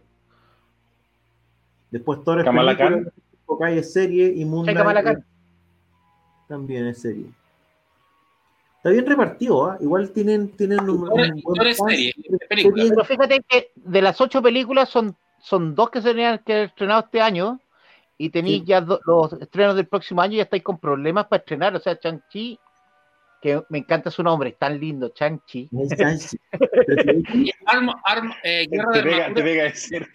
Esa serie, esa serie. Que es la de, es con War Machine, en el fondo tiran, van a, van a hacer con War Machine el, el, arco de Iron, Iron Man. Es Rhodes en el fondo, es el amigo Rhodes, pero ojo que tenéis por una parte Armor Wars y por otro lado tenéis Iron Heart, ¿cachai? Que las dos hacen referencia al como el legado de Iron Man. Iron Heart es el de la pendeja, ¿no? La, la, la, la chica, sí. chica que le todo, sí. Vaya, estáis haciendo bastante un equipo bastante grande de personajes infantiles, ¿eh? Fíjate que, eh, ojo, Halcón es Katie Bishop, tenía Miss Marvel y tenéis también a Ironheart. Te estaría faltando, eh, en general, te faltaría Miles Morales, no más que lo único que no sé si. Yo creo que va a aparecer en la película también. Y metís a X28 y tenía joven, a, a los jóvenes. X23, claro. X23 tenés razón. Ahí en el hombre hormiga sale la hija, ahí se nos olvida el hombre hormiga, también está anunciado ahí. Y en el hombre hormiga va a salir la, la hija, que que también es uno de los, de los jóvenes vengadores. Así es. Está variado. no, la cagó el tren, weón. El rol que puede jugar la hermana de T'Challa en su en la película de, Black Panther también te puede decir que, bueno, que a lo mejor puede tener más heroínas que héroes en esta pues, pasada. Sí, por, ¿Por, ¿Por qué funaron a la actriz? Estaban funando a la actriz, ¿no? A la actriz Porque dijo antivacuna. Antivacuna. Puta, y hoy día no se puede decir nada, weón. No, y tenías el caso también de el caso de Star Wars, lo que pasa con Gina Carano, también funadísima. Sí. También están funando a Gina Carano, duramente. Así es. No, está, le, van a cortar los labios. Puta, vamos, vamos a hablar de Puta, ya, hablemos de Spider-Man, weón. Spider-Man 3, weón, que debe ser, weón, eh, es algo brutal lo que está pasando con Spider-Man 3. Me da pena Flash. anuncio, me, da, pena Flash porque, porque todos, los, todos los anuncios eh, alrededor de Flash era como que eh, Flash va a ser el personaje que va a establecer el multiverso de C. En, el evento de C de, julio era como no, la, diferencia de, de, cómics es que somos un multiverso, mientras la competencia es un universo. Y ahora viene Spider-Man 3 y va, va, a ser un multiverso arácnido. Bueno, de alguna el Spider-Verse. Es lo que hicieron el Spider-Verse de la, de la serie. De ya se había hecho. Ya la novela estaba. No, pero todos los anuncios que viene, casting de puta madre, bueno, Alfred Molina que vuelve, eh, de, una u otra forma. Yo creo que algo que nadie esperaba que iba a pasar. yo creo que a lo mejor empezó como un chiste y la cuestión dijeron, no, y ¿sabes qué, Vamos con todo y le metemos a todo lo que tenemos. Andrew Garfield, creo que no, se ha confirmado todavía, pero Tobey Maguire fue a hacer una prueba de vestuario, con lo que estuvieron conversando, Kirsten Dance también. Bueno, ¿qué, ¿qué, va a ser eso? ¿Puede ser una película a la raja?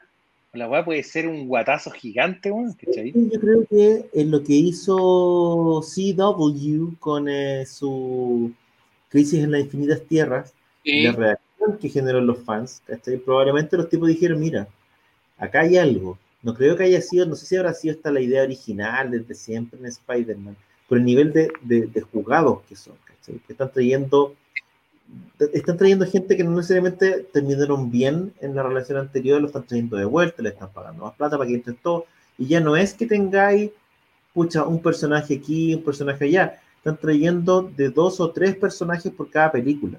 Están trayendo al protagonista, al menos a, uno de los villanos y a lo mejor a alguien más. Entonces, súper jugado. ¿Cómo?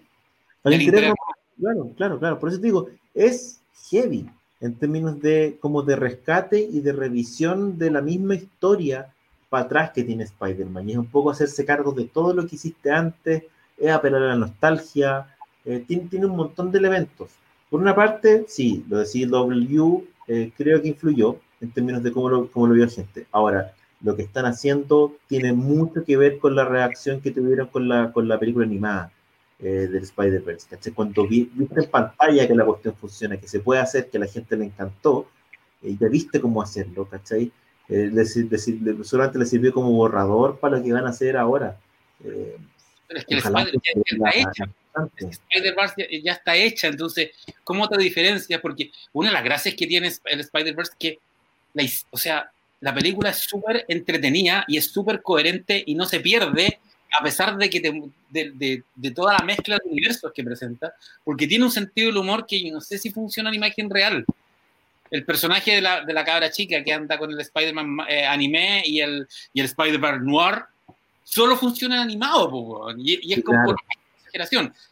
Pero es que, que, que, que, puede funcionar en imagen real porque es como muy atractiva. No, no, no, es el Spider-Man chancho, ¿cachai? Sino que van a pelar al, al, a los universos de Spider-Man que ya viste en pantalla, que ya te gustaron en algo o no, ¿cachai? Entonces, eso es súper inteligente al final. es, que no,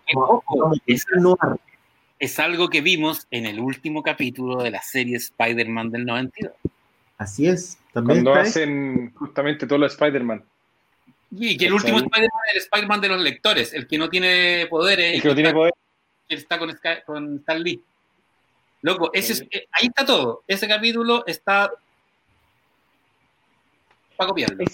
pero es interesante la apuesta que quieren hacer los gallos con Spider-Man. De una otra forma, va a ser la Civil War de, esta nueva fase, ¿cachai? Donde vaya a juntar mucho, donde vaya eh, a abrir puertas para generar más series seguramente.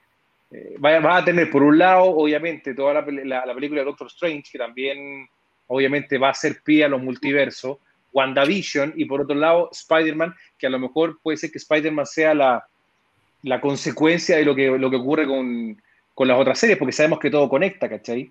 O sea, yo, yo tengo la tinca que la película del Doctor Strange es la que atrae a los mutantes. Que en lugar de. Porque aparte se sabe que Doctor Strange sale en Spider-Man 3. Doctor Strange sale en Spider-Man 3.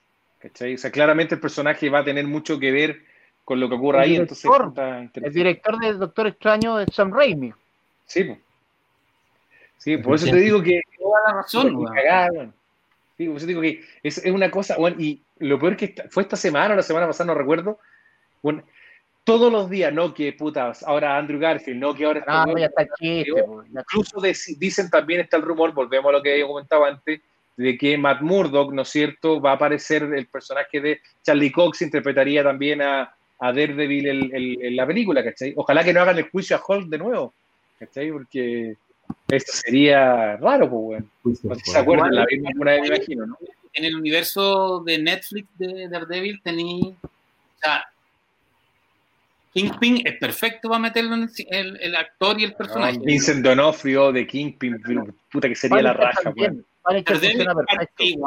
El Punisher es muy bueno, weón. Electra nunca me gustó, weón. Pero, weón, la raja Alistair Smitey con Donofrio, weón, ahí, ¿cachai? Puta, sería la raja, weón.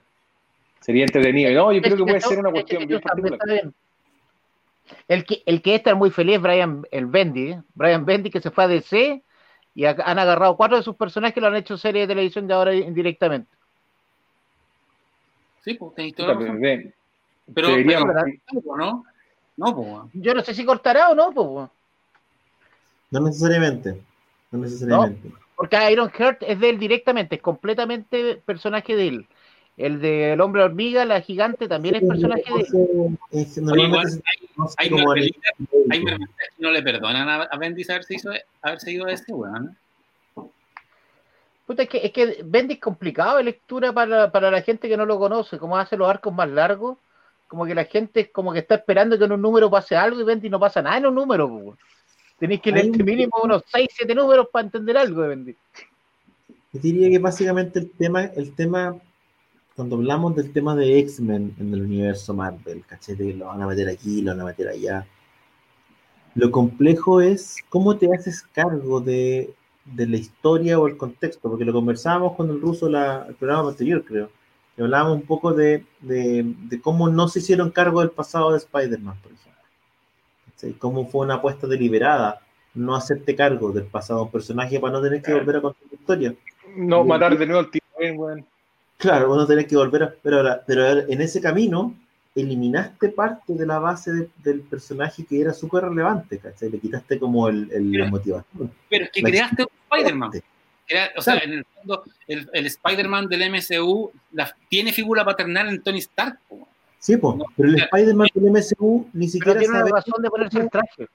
Ni siquiera, claro, ni siquiera sabemos cómo, por qué tiene poderes, ¿cachai? O sea, le quitaron tanto diciendo todo el mundo sabe quién es este loco. Eh, eso fue una apuesta, ¿cachai? Funcionó. Eh, pero ¿podía hacer lo mismo con los X-Men? ¿Podéis quitarle realmente el origen, la motivación, el contexto? Eh, como presentarlo tan, mira, aquí están, aparecieron, oh, se abrió un portal y, oh, profesor Javier, ¿cachai? No sé si será tan, tan simple, ¿cachai? Está en un, McDonald's, oh, soy el profesor Javier, bien, vamos para adelante. No, no, no pero ¿qué, pasa si, bueno, a mí, a mí por, por lo menos en, en el tráiler de WandaVision me queda claro que todo pasa en la cabeza de Wanda que se está volviendo loca, ¿cachai?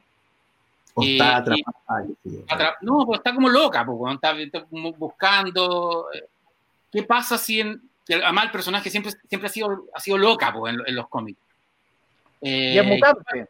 En los cómics es mutante. Es mutante, bueno, ya era hija de Magneto, ¿no? Antes era hija de Magneto, ahora se descubrió que no, que hija de... No, pues ahora parece que ya no. No. Pero la cosa es que eh, en, en, en, en, Doctor Strange y el multiverso, puta, basta que la mina se vuelva loca, porque además puede alterar la, la, la, realidad y diga, haga clic y crea, eh, los mutantes siempre estuvieron nomás, no tenéis para qué explicarlo.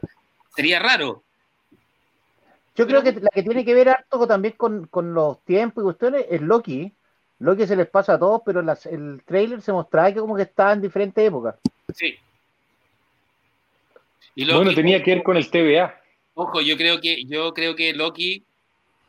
A mí me tinca empezar, es el mejor actor del MCU, por lejos. Este weón es y el único malo de verdad que tiene el MCU.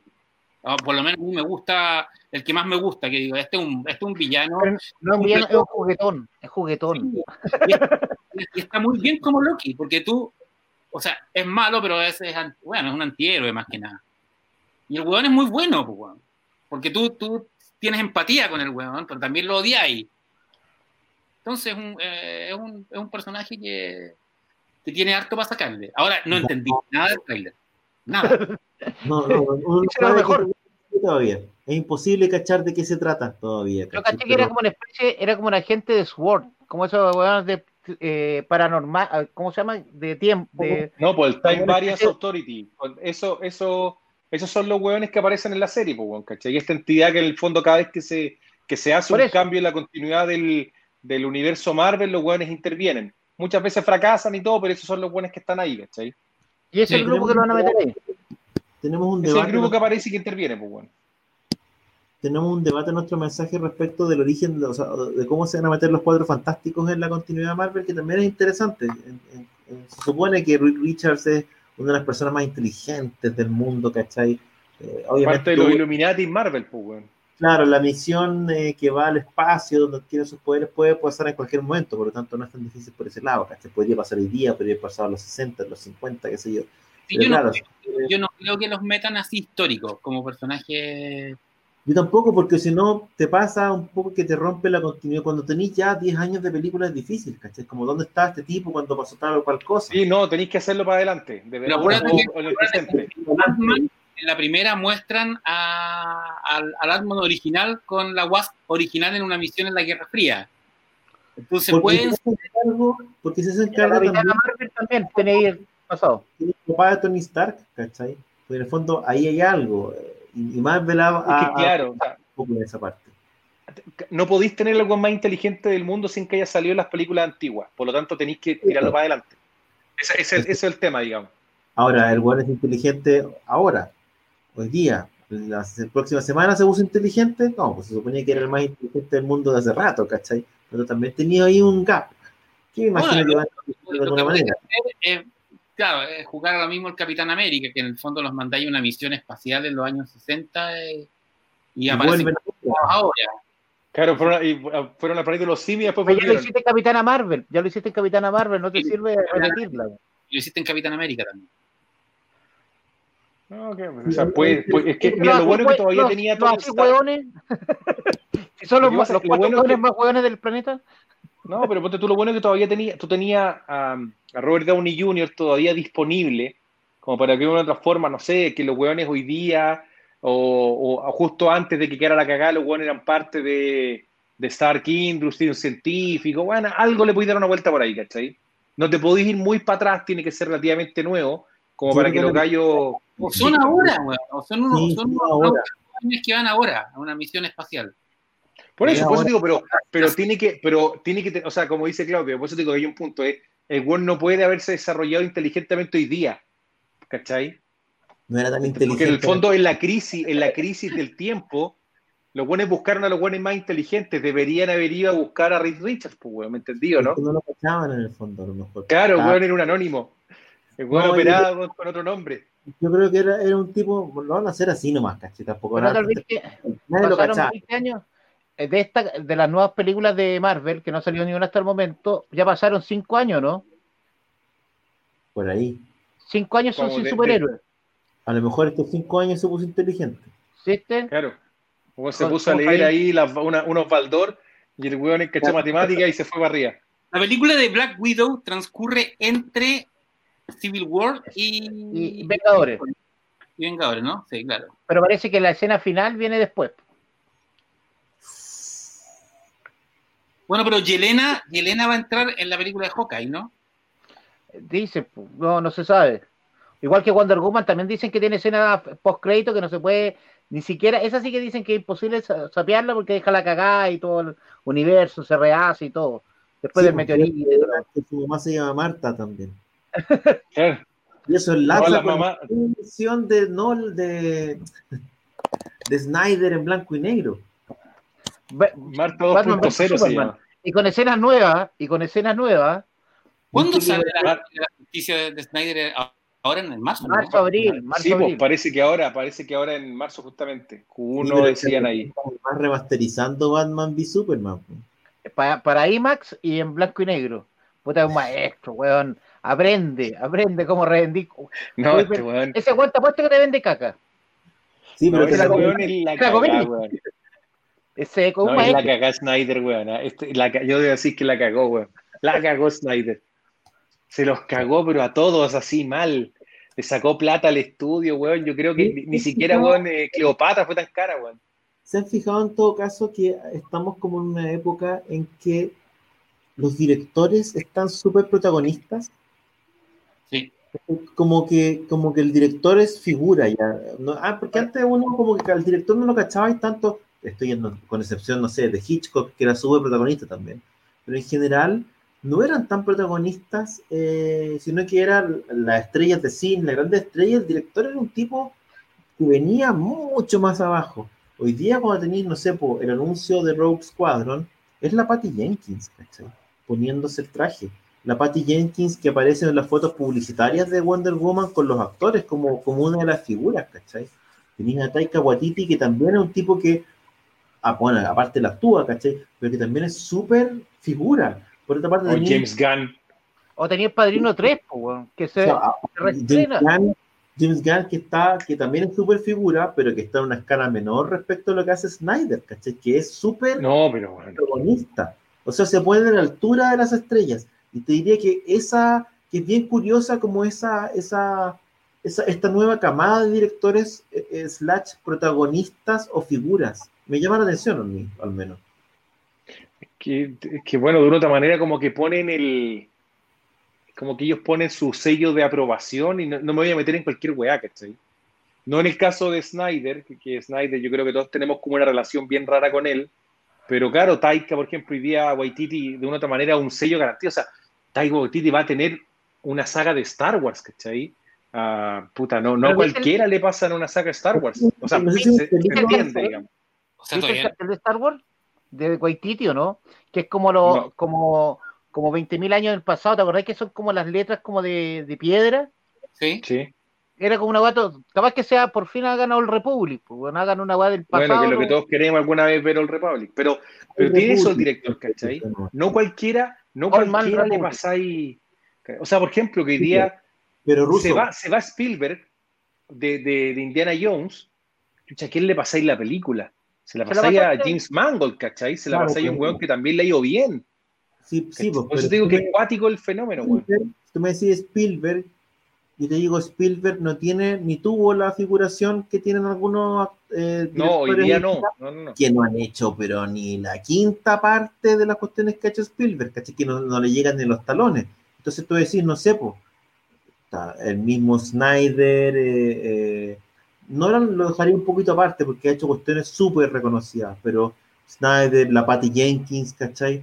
no son directores, y otros, por, por nombrarlos a ellos dos, digamos, no son directores que tú digas, oye, son tipos ultra consagrados, mira esta filmografía maravillosa para atrás, ¿cachai?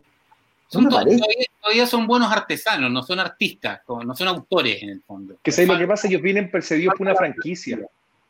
Ahora, ¿quién va a dirigir los cuatro fantásticos? El mismo de los de, Spider-Man, John el, White. El, director que estaba en Spider-Man antes. ¿Cachai? No, pues no, yo, no, pues el de Spider-Man, sí, pues. Sí, pues no el de Spider-Man. No, pero Spider-Man no, está Homecoming, es John Watts. El de Spider-Man de, la de ahora. No, no, de la de, la de ahora. No, sé si tiene una sensibilidad para unos personajes tan. Yo también, no me gustó mucho la elección. Unos jóvenes, o sea, unos cuatro fantásticos jóvenes. Aunque no, pues ya hicieron y no funcionó. Y, y es que por eso que. La historia de los cuatro fantásticos, además, es como chuta. De nuevo. ahora, el espacio, de nuevo Ahora, a ser el... Tocando el punto que tocaste, igual a mí me, es interesante, bueno, yo creo que antes el director, bueno, el director generaba una obra que se consagraba después. ¿A qué me refiero? Spielberg hace Tiburón.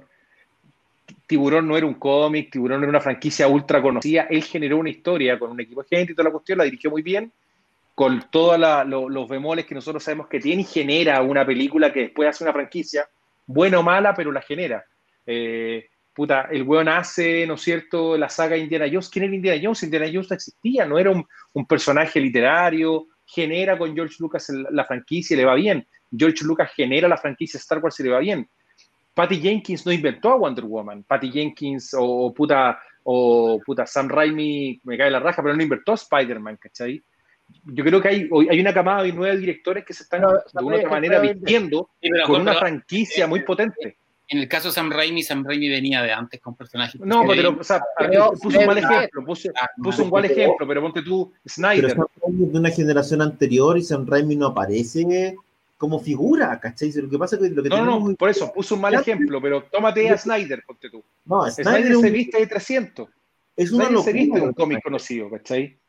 Es una locura lo de Snyder, porque básicamente lo que, mi sensación es que antes el director se relacionaba con su público principalmente a, través de la obra. ¿Cachai? Esta es mi película, te gustó o no te gustó, y yo hablo sobre mi película, ¿cachai? La defiendo, la promoción o lo que sea. Pero en el fondo, era más importante el actor, ¿cachai? Siempre fuera más importante el actor. Pues incluso, incluso, incluso cuando no tenía actores que por ejemplo, pues, puso un mal ejemplo con Raimi, pero Raimi cuando hace, ponte tú, Darkman, puta, weón, una tremenda película, pues, ¿cachai? Que no tenía un gran actor. ¿cachai? Pero cuando tú me, no sé, pues, cuando me habláis de, de, del mismo Snyder, ¿cachai? Un tipo que ya no se relaciona a través de la película, se relaciona directamente con el fan, se relaciona como si fuera un porque en el fondo es un influencer de su mismo trabajo, ¿cachai? Es una figura pública.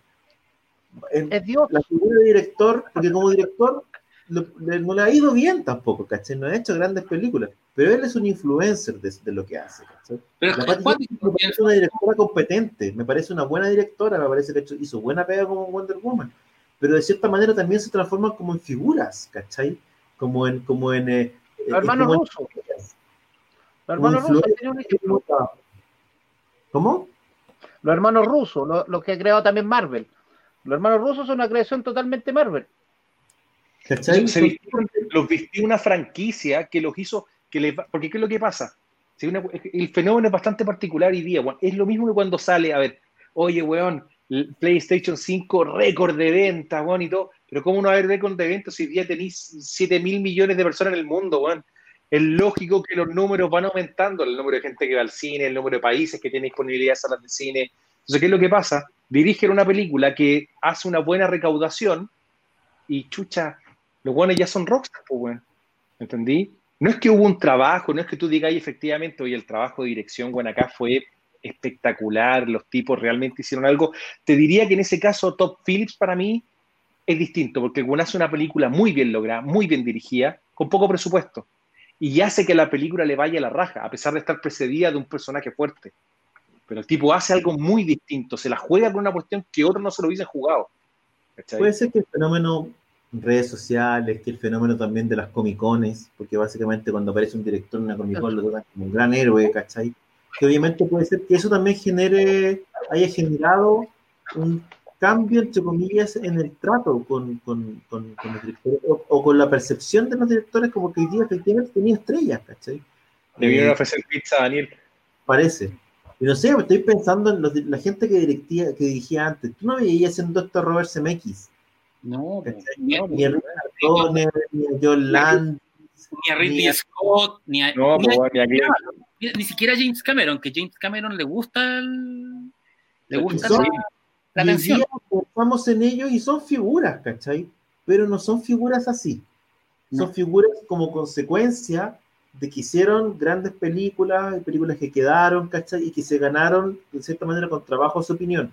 Hoy día tenía harta gente, harto director emergente, que es figura y estrella y opina y se lanza, qué sé yo, y que de cierta manera son hijos de las redes sociales también y son, como te digo, mis sesiones que se transformaron en influencers de su propio trabajo y, ya veis como ego hipertrofiado lo que queráis, un poco lo que pasa, lo que pasa con Snyder es como llevarlo al chancho, ¿cachai? Es como el director que da lo mismo ya lo tiene, ¿cachai? Lo que decís tú, o sea, John Hughes, por ejemplo, un grande que no se publicitaba, pues, weón, ¿cachai? Y gran no película de John Hughes, ¿cachai? Lo mismo pasaba con Ridley Scott, weón, Ridley Scott antes, weón, puta, grandes películas, y tampoco se, se puta, salía a lucir como tenía que ser hoy día.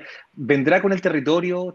¿Tendráis que de una otra manera tratar de, de, venderte para que te tomen atención? ¿Será tu base de seguidores de Instagram lo que le dice a los estudios si es que te ponemos de director o no? Bueno, no tengo idea.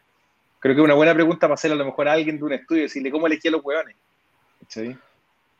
¿Te acuestas con ellos? no, lo que pasa es que hoy día ni siquiera esa lógica yo creo que corre. Hoy día, e, efectivamente, a lo mejor pasa un poco como, como pasa de repente en cierto tipo de, editoriales, ¿caché? Que es como, bueno, este autor, eh, ¿cuántos likes, cuántos seguidores tiene? Ah, ya, sé que a lo mejor es interesante. existe, eso. O sea, sí, sí tenéis un montón de más de, de, youtubers sacando también libros, ¿cachai? Eh, puede, puede funcionar así también. No estoy diciendo que estos tipos, que esta gente sean malos directores, pero sí me llama la atención como esto de que tengamos directores estrellas sin necesariamente que haya eh, que hayan generado un cuerpo de trabajo que uno diga, oye, este, este Ahí ponen harto a Villeneuve. Villeneuve es un director que hace muy buenas películas, pero no tiene un éxito que haya generado una gran cantidad de plata, de dinero. Que yo creo que el dinero también es bien importante en Hollywood. No tiene, de hecho, Villeneuve no tiene ningún mega éxito de taquilla. No, pues no tiene ni uno. Pues, Blade Runner fue bien guatazo, bueno. O sea, Blade Runner es una gran película, pero tiene números, rojos. Son números rojos para el estudio. No, fue un guatazo, pues, si fue un guatazo. no es el caso probablemente de Nolan, que Nolan sí puede mostrar eh, una obra coherente con lo que él quiere mostrar y también puede mostrar premios y éxito. ¿Pero qué premio? Nolan, Nolan no es de premios. Sí, sí, pues. Sí, pero ha ganado, o sea, sus películas han ganado Tiene el Oscar a mejor actor con. Secundario. ya, pero, pero es un Oscar, pues, Claro, no, es que hacemos así como si fuera tan fácil la weá. Pero, por ejemplo, Villeneuve tiene un Oscar también, pues tiene por Arrival. Pero, ¿y, sus nominaciones? Lo, por eso, plata, Nolan es, Nolan, Nolan es de plata. Nolan es un jugador que genera mucha plata. Ahora también ha tenido su. El guatazo de Tenet es por culpa de él, pero. No, no, no, no, no, o sea, sácate un poco Tenet, porque hoy día es difícil, digamos, medir, lamentablemente, el, pero Monte tú Interstellar no le fue bien para las expectativas que tenía el estudio. Y de hecho fue una película muy criticada por algún, en el fondo por los típicos fanáticos de la teoría del espacio-tiempo que decían que las fantasías del final, ¿cachai? O que quería imitar un poco también hacer una película tipo 2001 eh, con un final con un giro muy fuerte, pero no le, no le fue bien a Interstellar, de hecho. ¿cachai? Cameron, tenía eh, Cameron, ahí tenía un, un director. Pero que Cameron tenía un. Claro que Cameron es puta de una otra forma, ha sido grito y plata, pues bueno. O sea, todo el mundo odia Avatar, pero sin tener que recurrir. Cameron es una relación completamente distinta, ¿cachai? Cameron es un tipo que se, en el fondo, que se validó por su pega, no por lo que decía, no por la cantidad de seguidores, no, por. De acuerdo, de acuerdo. Estudios, ¿cachai? No, pero Nolan tampoco te diría que Nolan no es un hablador así fuerte, ¿cachai? Y aparte que lo que tenéis bueno con Cameron es que son películas bien particulares, bien distintas, pues bueno, o sea, un Terminator no tiene nada que ver con Titanic, pues bueno, ¿cachai? Por ejemplo. Son matices, obviamente. Son bastante más distintas la película, ¿me entendí? Entonces. ¿Cuál otro tenía? Tenía Cameron. Y casi todas las son Marvel, las 10 películas. John Favreau. John Favreau sería lo. Pero es que para mí John Favreau, bueno, no lo ha hecho mal, pero también se vistió de Iron Man. convertirse en Spielberg, ¿cachai? A lo mejor para esta generación. Pero John Favreau un tipo bastante más, o sea, sí, aparece mucho, y, pero no me parece que, que genere esta cuestión como de, tan, de ser tan estrellita. Yo favor hay un montón de gente que no lo deja. J.J. Abrams, que ahora no lo quiere nadie, pero J.J. Abrams durante mucho tiempo, el, revolucionario J.J. Abrams. Sí, efectivamente. Lo que pasa es que J.J. Abrams toma muy poco riesgo. Matt Reeves, Matt Reeves es otro que viene de ahí también. Mira, aquí hablan de Brian Singer, también conocido como Brian Swinger. Oye, pero ese, ese, sí que comió, ese sí que ponía actores por. por, no, aquí Ryan Singer igual hay que hacerle un, un, rescate para atrás. O sea, los sospechosos de siempre. Es tremendo. Eh, tremenda película. X-Men 2, A mí me gusta mucho Up People, eh, la, la, adaptación que hizo de, de King. Que, con, que, el actor se, se, mató. Sí. Brad Renfro con. hemos hablado.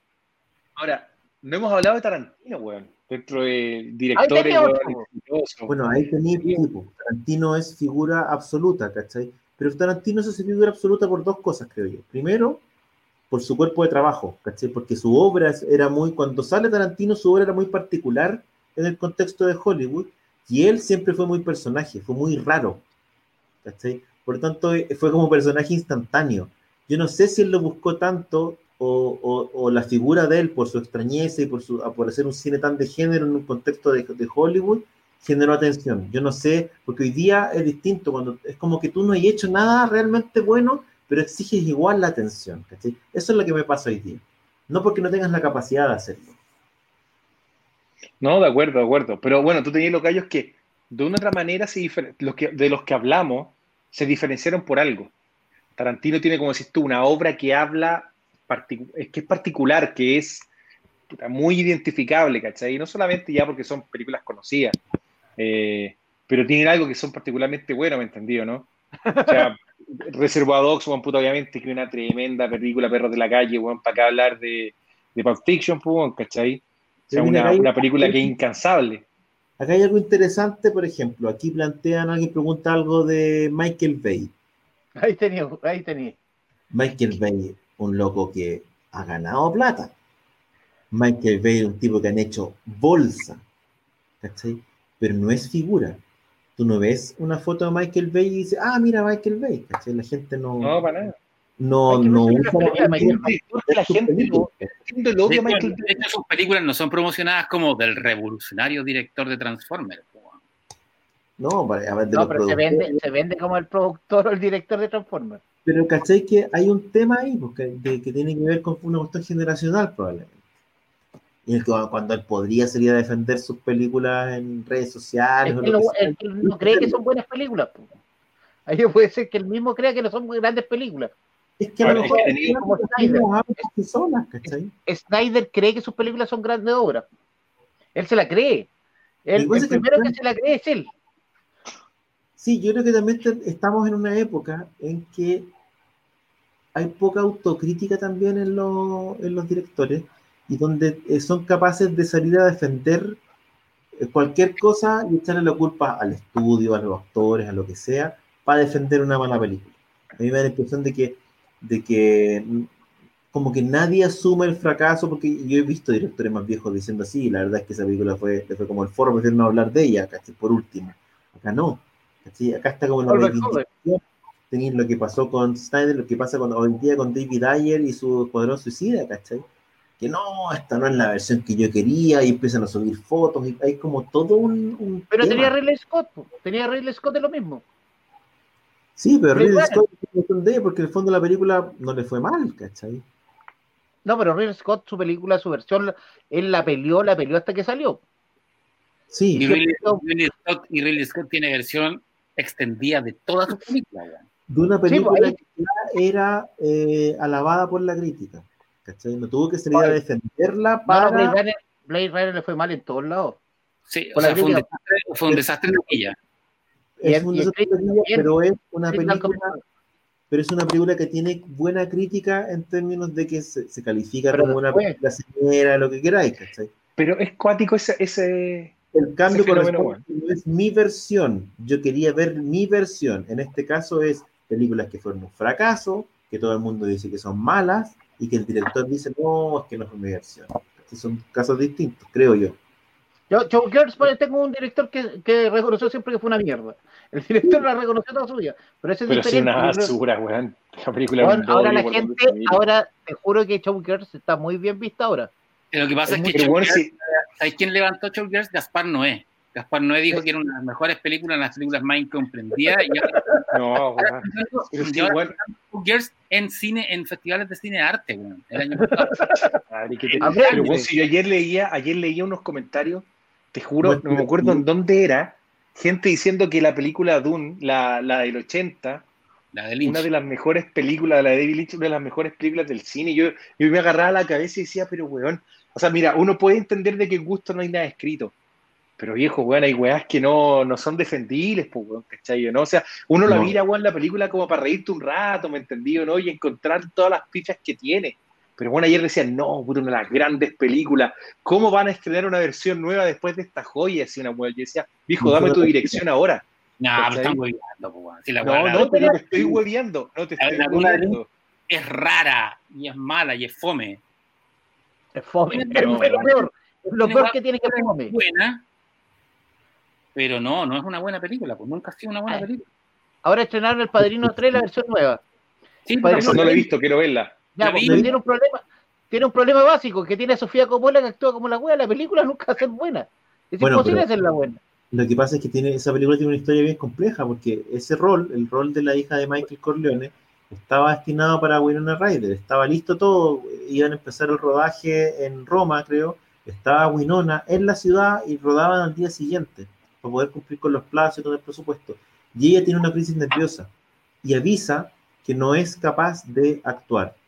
estaban en la disyuntiva, tenían todo el equipo, toda la producción andando y dicen, bueno, ¿qué hacemos? Y la única solución a la que llegaron en ese momento era pedirle a Sofía Coppola que tomara, hija del director, que tomara el rol. Sofía Coppola no era actriz, nunca ha sido actriz. Y tampoco tuvo un entrenamiento largo para asumir el rol, no lo pudo estudiar, por lo tanto fue todo, toda la participación de Sofía Coppola en esa película fue sobre la marcha. Lamentablemente, bueno, había muchos que estaban que se oponían a que, a que apareciera Sofía Coppola. Una, una de esas personas era su tía, que es la Talia Shire, que aparece en, en, Rocky, que entiendo que le daban consejos, pero en realidad le advirtieron a Coppola que estaba exponiendo mucho a, a su hija. Coppola, de cierta manera, se quedó como sin, sin opciones, tampoco podía decirle a su hija, oiga, hija, sabe que actúa como el forro, que es la hija, eh, y terminaste con, claro, con una, con una performance en la película, la hicieron mierda la pobre, ¿cachai? En, época la época, weón. La, en una época en que hoy día uno dice, oh, las redes sociales son crueles, lo, que queráis, pero la crítica antes era muy... La prensa era terrible, bueno. Respecto de lo que es ahora. Hoy día, pues, hoy día en general, además, muchos periodistas conocen al director, tienen ciertos recaudos, en esa época no. Más cornetero. Le hicieron mierda, hicieron mierda. Eh, y fue como el gran punto del que se habló finalmente en este cierre. Se habló también de, bueno, de, la actuación este de Richard Hamilton, este que está siempre bronceado, que era un muy mal representante de Duval. Eh, se habla también de, de, de si daba, daba la talla Andy García en el rol, ¿cachai? Porque como, pero finalmente García fue el gran ganador del Padrino 3. Bueno, que también ¿Lo viste? ¿Viste, ¿Viste el nuevo corte, Pancho, no? ¿Ah? ¿Viste el nuevo corte? Sí, lo vi anoche. ¿Y qué tal? Puta, no cambia. Yo esperaba un cambio más radical, pero es que, es que uno no puede spoilear porque tiene un par de escenas que son muy spoileables. Pero sigue siendo la más débil de las padrinas. Oh, es que después del Padrino 2, weón, puta, qué película es buena, weón. ¿Cachai? Para mí, weón, es una de las mejores películas. O sea, es increíble el Padrino 2, weón. Es brutal. Es que yo el Padrino 3 ni siquiera lo hubiera hecho. ¿Para qué? Pero es que tantos años después más encima, ¿cachai? Quería darle como el cierre, weón. Eh. Era por plata. O al final la dirigió por plata. Sí, o sea, como todo, weón, ¿cachai? Era una época de sagas, sobre todo el 90, después de haber tenido un montón de sagas en esa época. Eh, Coppola estaba con deuda hasta el carajo después de Apocalipsis ahora y de, y de Tucker, bueno, hizo varias películas caras y le fue mal. Y por eso tuvo que hacer El Padrino, el Padrino 3 y Drácula, que en alguna manera la... pero, grandes películas, bueno, o sea, Drácula, gran película y Apocalipsis Now, gran película, bueno. Pero Apocalipsis, nada, para mí. Apocalipsis Now lo quebró, económicamente lo mandó a la mierda. Sí, porque el weón, ¿tú cachai cuánto, cuánto metraje hizo el weón? Era, era, no me acuerdo, la otra vez leí una estadística que la cantidad de kilómetros de cinta, pues eran kilómetros que el buen ocupó, era no me acuerdo cuántas veces podía cruzar Estados Unidos, no recuerdo cómo era la, la, digamos, la estadística que había, pero la verdad que el buen grabó y grabó y grabó. Era brutal el material que el buen hizo para la película, bueno. ¿Cuántas versiones hay de, de, Apocalipsis Now? Debe unas tres, cuatro versiones tranquilamente. Bueno. Tres, la, hay, está la original de cine, una que es un corte para televisión, que es un poquito más largo, que es como del 82, y la Redux, que es, Redux. La, que es la larga. ¿Sí? Mm, bueno, o sea, pues... Una crítica a esta, a esta, nueva versión que decía que, claro, que efectivamente sigue siendo el Padrino 3. Eh, que la actuación de la Sofía Coppola sigue siendo mala, que habían reducido, ¿cierto?, de cierta manera la relación entre ella y Landy García, un poco la relación amorosa, digamos. Es que le cortaron, eh, le cortaron parte, le cortaron diálogo. De esta película, esta versión es más, algo que no pasa nunca, esta versión es más corta que la versión original. Sí, pues un poco más corta. Leí, ah, tú cachai que el corte director de Viaje a las Estrellas, de la primera, la de Robert Wise, es 20 minutos más corta que la, versión de cine. Es loco, ¿cachai? Es, poco, pasa poco, de hecho, en general son más largos para agregarle más. Aquí le cortáis para comprimir la historia, dijeron. Y la otra cuestión que decían era que, bueno, que al final igual es Coppola, por lo tanto, igual en la historia, sí, la película respecto de las otras dos, que son grandes obras maestras, es menor, pero sigue siendo una historia de Coppola bien contada. El Padrino 3, sigue siendo, el original, sin esta, este enjuague, eh, en el contexto sobre, todo, si uno ve las películas hoy día, sigue siendo una, una, buena película, una película que se puede ver, que está bien contada, que está bien relatada, la intriga con el tema del Vaticano, del banco, está bien, ¿cachai? El giro final, con la ópera, está todo bien porque además alguien decía, nadie más estas cuestiones que no sea Coppola, ¿cachai? Por lo tanto está bien, pero, pero claro, uno espera que se te anuncien con bombo y platillo esta nueva versión que va a ser una cuestión más, un poquito más distinta. O la muerte de Michael Corleone. Claro. así le pusieron. Así le pusieron, la muerte. De hecho, la tengo ahí, eh, la, la, compré en iTunes, bueno, así que la. en, iTunes hay movie, no me acuerdo, y la, la tengo ahí para ver. siempre me gustó la saga. Siempre, siempre me ha gustado El Padrino como película y Coppola como director. Encuentro que el tipo, de verdad, que es un muy buen director. Son esos tipos que tienen una impronta bien particular, igual que Scorsese en ese sentido, ¿cachai? Eh, con un compromiso por la hora que es bien interesante. Quería verla para cachar, porque claro, el, tema es que cuando tú veis El Padrino 1, 2 y la 3, puta, te encontráis con una película que es bastante más débil y que también, como dices tú, se siente de repente un poco innecesaria. Oye, eh, eh, esa, esa pega friki que hizo por por plata Coppola con, con, con Lucas para Epcot Center. ¿Te acuerdas de esta película que se llama Capitán Io? Que era con. Sí, con Capitán Io, que es para el juego. Con Michael Jackson, justamente. Una película que solo Pero súper amigos, pues. Pero si el weón lo ayudó, el weón lo ayudó. A ver, acuérdate que cuando el weón American Soytrop lo ayudó cualquier cantidad, que, si mal no recuerdo, creo que el estudio detrás de American Graffiti también. Y de, y de, y de THX. Pero claro, cuando hace la versión en largometraje, no la, no la versión universitaria que tenía el weón, ¿cachai? Y lo ayudó mucho en Star Wars el weón, en la primera. Sí, pues les mostraban los cortes, a ellos un par más les mostraba cómo era. Y que no, lo entendían. no, pero bueno. Estaba bueno, pero que en el fondo no, no entendían ni cresta que estaba haciendo. Ryan De Palma y, y Coppola eran los que le revisaban los cortes. Spielberg era el que le decía, weón, te va a ir bien, y esta weón. Pero tú, ¿cachai? Que, por ejemplo, este weón de Spielberg fue el que, bueno, siempre se han dicho que Spielberg fue el que dirigió de verdad eh, Revenge of the Sith, weón. ¿cachai? Que el weón que iba al estudio y le decía cómo tenía las mejores tomas de la, la batalla al principio, con el trabajo de cámara, eso se lo hizo Spielberg, weón. Sí, bueno, porque este weón es bastante plano en la dirección que tiene, o sea, como director, Lucas nunca fue un buen director. lo que pasa es que además, claro, uno mira estas precuelas eh, y encuentra que están o mal actuadas, sobre todo, sobre todo pensando en Hayden Christensen, pero hay que entender las condiciones que se hizo eso. Yo creo que, primero porque George Lucas siempre se caracterizó por ser un tipo que no dirigía a los actores, que no les daba indicaciones, que no los orientaba, que tenía una relación súper lejana con los actores. Después está hablando de un cabro que está rodeado de pantallas verdes, con súper poca referencia como para actuar, entonces todo se ve como un videojuego mal hecho, en términos, en términos de, sensibilidad del, actor. Cuando tú mirás, respecto a lo conversábamos al principio, cuando tú veis el documental de cómo se hace de Mandalorian y cómo evitan eso, te dice, puta, este cabro actuaba mal o actuaba mal en este contexto tan extraño, ¿cachai? Hay por ahí una, unas frases de, Ian, McKellen cuando vuelve a, grabar, eh, con, a filmar con Peter Jackson en El Hobbit.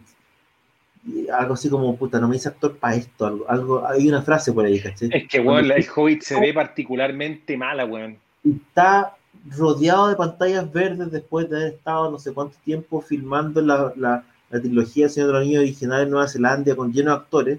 Y para el Hobbit lo hacen ir a una cuestión llena de pantallas verdes y el tipo no, no, no, no, no lo siente. O sea, a mí me, da la impresión también que hay un tema ahí, ¿cachai? la semana pasada vi de, la semana pasada vi de nuevo la trilogía de Señor de los Anillos en, en 4K.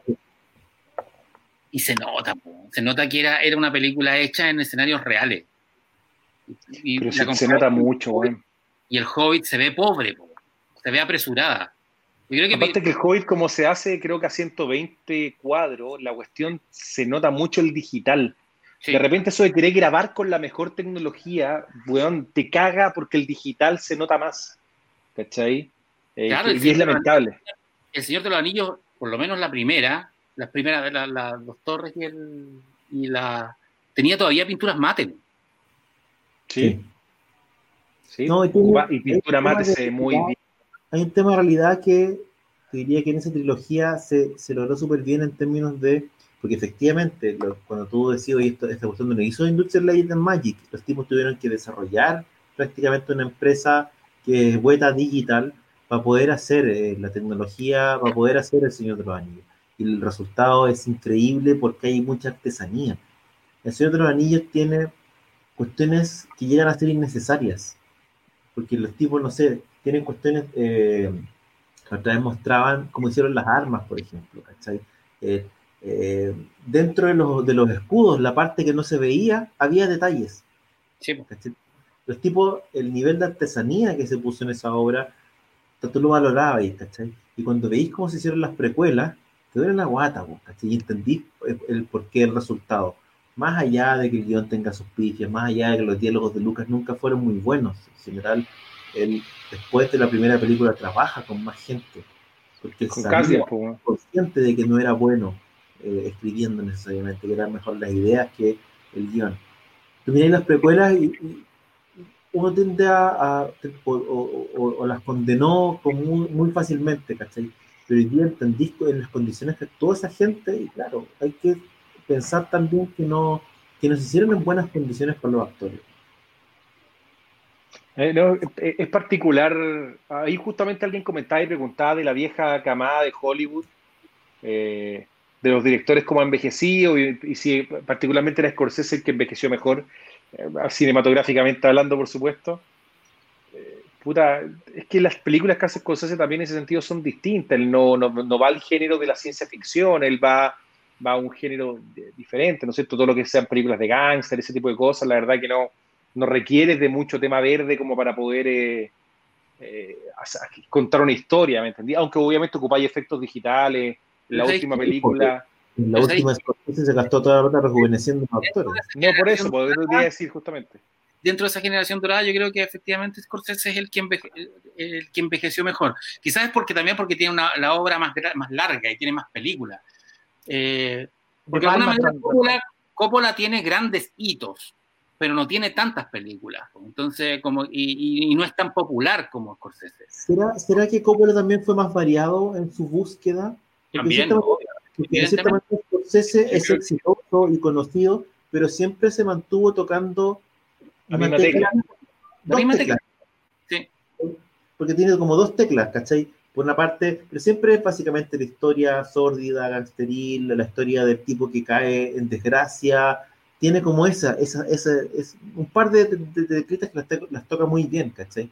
Pero no tuvo, no corrió el riesgo que corrió Coppola. A mí, a mí que me llama la atención es Brian De Palma, porque Brian De Palma es, es, muy, viene de la misma generación, es, muy irregular, pero también es muy bueno, Brian De Palma tiene películas tremendas, pero tiene también Misión a Marte, se llama una, una horrenda. Pero al también fue la primera Misión Imposible, ¿no? Sí, sí que buena película. A mí me gusta la primera Misión Imposible. Que es muy John Le Carré, que no tiene nada que ver con el resto de las Misiones Imposibles. No, no tiene, porque no, las otras son películas de nuevo, eh, de su, casi de superhéroes. Esta era una película más basada en el espionaje, ¿cachai? La primera Misión Imposible, creo yo, que es una película de Misión Imposible. Las otras son películas de Tom Cruise. No es lo mismo. Por eso, las otras son otro, otro tipo de rápido y furioso, ¿me entendí? No, otras son eh, películas de Tom Cruise nomás, pues, ¿cachai? Pero la primera misión imposible. Tom Cruise es un género. Tom Cruise es un subgénero, ese es el tema, porque ¿cachai? el tipo, todas sus películas son películas de Tom Cruise, que ya es una, un género distinto. O sea, se, se filman de cierta manera, de cierta manera. Corriendo, pero corriendo de una espacio. Corriendo, haciendo sus propios fans, ¿cachai? Ahora colgando aviones, no sé. Ese pero, comercial que sale como corriendo es muy bueno. Pero como volviendo. Sí, Jackie Chan es un género también en sí mismo. Pero lo que decía. Ahora, no Jackie Chan en las comedias, sino que Jackie Chan de antes, ¿cachai? En que hacía eh, ¿cómo se llama? Proyecto X. Las armas de Dios, las armas de Dios. La armadura de Dios, ¿cachai? Eh, Drunken, a mí me gustaba Drunken Master, toda esa saga era muy buena. El maestro borrachín, ¿no? ¿Cómo se llama? City, no, espérate, espérate. City Hunter. City Hunter, es un, una de las mejores, güey. Es muy buena City Hunter, güey. De Jackie Chan, ¿cachai? En el fondo, lo mismo la película, la película era una película de Jackie Chan, se filmaba de cierta manera con Jackie Chan que terminaba en el hospital dos veces o tres veces durante el rodaje, etcétera, etcétera. Eso es hoy día las películas de Tom Cruise, ¿cachai? Lo que sabéis que nosotros deberíamos hacer un programa y hablar de las películas de Bart Spencer y Terence Hill. Bueno, yo crecí con esa weá y creo que son, es un género en sí mismo esas películas también italianas que son brutales, bueno. Porque además, hagamos después, hagamos un especial eh, que se llama, que se llamará eh, que encuentre un amigo, encuentre un tesoro. Exacto, porque puta que son pares y nones. Buena, eh, esa, es una gran película, weón. Weón, es muy buena. La del boogie, la del boogie rojo, weón. La boogie la zorra, la del boogie la mejor, weón. Es, muy, buena, weón. Es que la, la sonora. Porque tiene una canción que se llama Dune Boogie, que es la típica canción que como más balada, pero además tiene la escena en el coro. es que la escena del coro es demasiado buena, weón. Es muy buena, weón.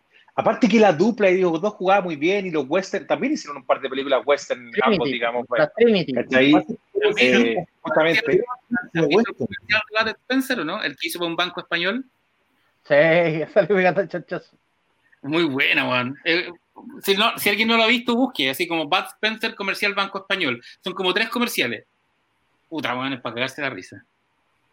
No, eh, ahí lo que pregunta Ignacio Cuatro Alberto, ¿cómo se llama la película del guan que pelea con la vaca? Se llama eh, Kung, Kung Pao. Sí. Kung Pao. Kung Pao. Fist of Fury. Que esa, es, esa, es, una locura, ¿cómo se hizo esa película? Ahora, creo que van a hacer otra. Ahora, después de no sé cuánto tiempo, parece que van a hacer otra. Es que es muy buena con el... Sí, pues el director de Centura 2, Steve, Steve, Bob, Steve, no, Odenki, Koderki, que es como pareció el apellido de, del buen de ver con Saul. Esta pega de edición en el fondo esa película. Tiene buena, tiene buena película ese. Ese es como una, es como una telecháchara en película, ¿cachai? Haber hecho esa película. Sí, bueno, es que puta, como, no, dice, como, dice, como, dice, Tata Gonzalo Martínez, trabaja bien ese, ese caballero. Trabaja bien, trabaja bien. No, Kung Po es tremendo. Es para cagarse la risa, de verdad, Oye, de verdad. Para que vayamos Oye, cerrando. Sí, aparte que aquí la gente me ha preguntado mucho y le quiero comentar rápidamente también de los Games Awards 2020 que fueron esta semana. Así que ahí para comentar también. No, dale, dale, aprovechemos con de comentar. Ah, buenísimo. Mira, aprovechar de cerrar, justamente que estaban preguntando con respecto. Esta semana fue el Game Award, lamentablemente no tenemos tanto, tanto tiempo, pero de nuevo, si quieren, me pueden escribir ahí comentamos un poco más. Juego del año fue The Last of Us 2. La verdad que yo particularmente no, no sé si le hubiese dado el mejor juego del año a, a The Last of Us 2. Creo que fue un buen juego, una buena entrega, ¿no es cierto? Tú, tú lo jugaste, Chaza, ¿no? Sí, sí, jugué casi todo. ¿Cachai? Mm. La verdad que de Sony es una, una historia post-apocalíptica, pero en este caso basada en un, en un virus, en un hongo particularmente que deja la cagada a nivel, a nivel, ¿cómo se llama? A nivel mundial para mí un poco repetitivo, o sea, está bien hecho, está bien logrado, tiene buenos diálogos, tiene buena historia, trata de estar un poco más al, día con los tiempos, la relación que tiene él y, ¿no es cierto?, particularmente hoy día, que ya se declara particularmente que ya es lesbiana, ¿cachai? Y hay todo un cuento con respecto a eso también durante, durante el desarrollo de la historia. Eh, fue un juego polémico donde claramente hubo un personaje particular que se me olvidó cómo se llamaba la, la antagonista, eh, que tú tenías que ocupar, ocuparla, digamos, de una buena cantidad de tiempo, también la mitad del juego por lo menos. Eh, la verdad que para mí no fue, o sea, fue un juego bueno, pero no lo hice de el mejor juego del año. Yo sí iría por un Ghost of Tsushima. Creo que para mí, es, para mí fue el mejor juego del año lejos. De verdad, llevar una hora de Kurosawa a un videojuego de una hora maestra, con todos los elementos que tú podías pedir de lo que era el, una, un Japón, eh, ¿no es cierto?, en la época del emperador, ¿no es cierto? creo que era el, era Tokugawa, si mal no recuerdo la, la, serie, pero está muy bien logrado, muy bien hecho, justamente con la invasión de los mongoles. Creo que de verdad para mí, por lo menos, el mejor juego del año. Hubo varios trailers que, que, que, que llamaron la atención. A mí en lo particular me gustó mucho el, el, el trailer de Mass Effect. Creo que fue más que un trailer o el teaser de Mass Effect.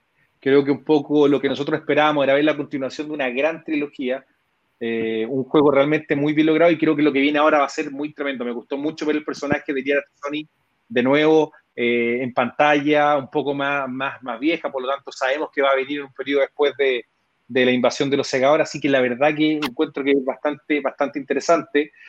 Soy un, un, un, me gustó mucho, yo soy de la generación más antigua, los 80, así que me gustó mucho el, que van a hacer esta nueva versión de Ghosts and Goblins, de Makaimura antiguo, que me pareció y me llamó mucho la atención.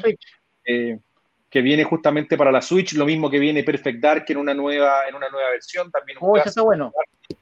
Que, que, viene para, que viene ahora. Así que la verdad que podríamos hablar mucho más rato de mucho más, muchos más juegos que, que viene. Por ejemplo, viene Sephiroth como peleador para, para Super Smash, que yo creo que toda la gente lo conoce, Final Fantasy VII, el villano es Final Fantasy VII, así que me parece que, que, una, obviamente un personaje súper atractivo, entretenido, eh, obviamente Final Fantasy VII Remake, que también vale, vale, ¿cómo se llama la pena? La gente, a mí yo en lo particular no lo he jugado, no, no Ganó mejor estoy muy pegado con el antiguo, ya estoy muy pegado un poco con el antiguo en el sentido de que me cuesta el, giro. Eh, y la gente me ha preguntado del estreno de la semana que fue Cyberpunk 2077. He leído muchos reviews del juego, no he tenido la oportunidad de jugarlo porque yo todavía estoy terminándome Assassin's Creed Valhalla que la verdad que le estoy dedicando harto tiempo, que le quiero, quiero encontrar Excalibur, quiero hacer un montón de cosas que viene, que viene con que viene con el juego. Así que Chaza jugó, estaba jugando durante todo el día de hoy Cyberpunk, así que nos puede dar el Chaza análisis del juego. digo que si no logréis ponerle el parche, no voy a poder jugar esa juega, lo único malo. Tiene, ya lleva. Creo que tiene días, lo que leyendo. Tiene como siete días y lleva como cuatro parches.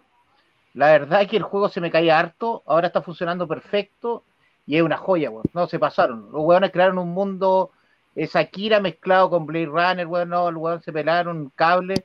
No se repiten las misiones, una weá que no hace años que no juega un juego y cada misión es diferente a la otra, weón. No, me encantó. O sea, mira, yo he leído los comentarios y la verdad que está bastante bueno. Los amigos de CD Projekt Red, para que la gente que no sabe, los que hicieron, desarrollaron Cyberpunk, son los mismos que hicieron y llevaron a videojuegos la saga de The Witcher. ¿Ya? Así que están acostumbrados a generar estos mundos gigantes, ¿no es cierto?, con muchos elementos. Eh, si ustedes no han jugado todavía de Witcher 3, háganlo, porque la verdad que le hace mucho honor y te diría que algunas cosas es mejor que la serie de Netflix. Eh, y vale la pena. Yo creo que el próximo fin de semana voy a jugar un poco ahí para comentarles un poco más, pero es bueno, vale la pena. La gente que ha estado preguntando, denle. ¿ya? Eso sí, Play 4 parece que está muy malito. Play 4 no, no más. o sea, yo les recomiendo que lo jueguen en Xbox One si es que tienen la posibilidad, si no, denle nomás completo. Yo tengo la X, Xbox One X funciona re bien. Oye, y yo que no le hago nada a los videojuegos, pero, pero veo las noticias, Cyberpunk, ¿por qué tanto revuelo? Es, que es justamente porque es un universo, literalmente le hace honor al nombre, futurista total, tiene toda una, una, serie de, de, puta, voy a ocupar de esta palabra que me he ocupado todo, todo el rato, eh, elementos, ¿cachai? De, de, distintas series que tú has visto, un poco de lo que hacen en Akira, ¿cachai? Justamente lo que dice Chaza, que está súper bien logrado. Keanu Reeves participando en el juego, que también es un tremendo actor, obviamente, que a la gente le gusta y que tiene experiencia en el Cyberpunk, no solamente por Matrix, sino que recuerden la malograda Johnny Mnemonic, que a mí igual me gustó. ¿ah? Yo, igual le tengo cariño a esa película, bueno. Pero en Johnny Mnemonic salía un delfín hacker. tenían un delfín conectado a la realidad virtual. Y si se acuerdan, Dolph Lundgren era, el, era como el, profeta, no me acuerdo cómo se llamaba. ¿Te acordáis? Paréntesis, ya que nombraste Dolph Lundgren, ¿cuándo sale la versión 4K de Rocky 4, que se supone que viene con más escenas de pelea, incluido el, en el corazón? Sí, borraron al eh, robot. Y, borraron al robot, pues, al robot de Poli. Mi fecha todavía aparece, no, he visto la fecha. Me imagino que el otro año debería ser, Ojo que Slime Stallone sacó su tienda. No sé si han visto que. Ah, ¿En serio? ¿Qué vende? Hay una tienda virtual, la tienda oficial de Sylvester Stallone, y tiene toda la entre memorabilia y merchandising. Si queréis comprarte los shorts de Rocky, hay dos versiones. Una que es la película y otra que se puede ¿cachai? ¿Y de Demolition más que tienen? ¿Cómo? Demolition Man tienen alguna weá, porque esa, esa weá yo soy fanático. Sabéis que habría que buscar, pero tienen, no sé. El tienen caracol, lo compro. Tienen el Jockey Es futurista, ¿no? Donde el vuelo lo, lo descongelan. No, donde lo congelan. donde están los, los caracoles, pues, weón, puede ir a cagar. Sí, pues los tres caracoles. Los tres caracoles. Con esa weá la compro, la compro. La ciudad, la ciudad de San Ángeles, ¿no? Era San Ángeles. Y Taco Bell es la única empresa que queda toda la zona urbana se fusionó y quedaron San Ángeles. Puta, yo vi esa película, bueno. Yo jugué el juego de 3DO. a ver el merchandising de Sly, las chaquetas, la chaqueta de Rambo. Hay una sudadera así como del, del gimnasio de Mickey. No, está, está bueno. no, en serio. ¿Firmada, o no? No, no, no, se, se valdría muy Yo, yo me compraría las camisetas de Poli. o sea, No, no, no, no, la bata, la bata del, del empacador de carne. Está, mira, es caro, pero está bueno. Échenle un vistazo ahí, no me acuerdo la dirección, pero es en la mitad. ¿Estará la, la, la polera de, de, bolsa que te hacía en, en Rambo 1? Mira, ¿sabes qué? Ya déjame ver si lo pinta. Te venden el metro cable. Te venden el metro cable para amarrártela. ¿Cachai? Sería la zorra. No, me gustó, me gustó tu tienda. Esta weá sí que me robot de Pauli? ¿De Pauli? No, esa weá deberían, increíble. Deberían vender el auto, el auto de Cobra. ¿Cachai? Puta la, pero los lentes de Cobra, esa weá de costar millones. la, la, las armas que salían en los cuchillos que ocupaban en Cobra, weón. ¿Cuántas cuestiones puta podía hacer, pueden hacer memorabilia de Rocky? No, pero los shorts de Rocky claramente me los tengo que comprar. Con pela de forro. En Cobra, no, pero calentaba una pizza con, una, con un encendedor, ¿no? ¿Cómo era? La, hay una, una pizza muy cuática en Cobra. Porque la corta con no, no, La creo que la corta con tijera. Eso. ¿Sí? Puta, esa weá me no, gustaría. El, el, cuchillo, los cuchillos de Rambo, como dicen de verdad. Pues, la verdad que los vendían acá y nos vendían de unas weas más ordinarias que la cresta cuando éramos chicos. No, ¿no? El, el cuchillo de Rambo en la FISA. En la FISA me acuerdo. Pero que soy viejo, weón. Ahí está, mira. Oh, no, weón, qué buena. El gorro ¿Cuánto vale eso? ¿Cuánto sale eso, Claudio? No, tan caro. Es caro, es caro porque están hechos así como de real, ¿cachai? Todo es caro. Déjame ver qué más tiene, mira. Oh, ya, es el. ¿Viste que tenía otra? No tenía, no tenía nada que ver con que nos vendían en, en el Abumanque. Nah, pues, olvídate. Oh, el polerón. No, hasta la raja. El polerón de Rocky. No, weón. Ahí está como réplica props, ¿cachai? Oh, está buena te, venderán, te, venderán, los huevos para hacerte el tomate. Mm. Oye, pregunta, los juguetes de la serie animada de, de Cobra, de, de Rambo, ¿le, ¿le, pagarían licencia de imagen de más, pues, ¿no? Yo creo que sí. Eso tiene que haber sido todo de él. Él es dueño de todas esas cuestiones. ¿Y aquí qué, qué mostramos? ¿Accesorios? ¿La moda de hombre? No, no, pues, réplica, réplica yo creo. Pues. Réplica, es réplica. Sí, las réplicas de la película, pues, bueno. ¿Qué, ¿Qué cosas eh? tiene?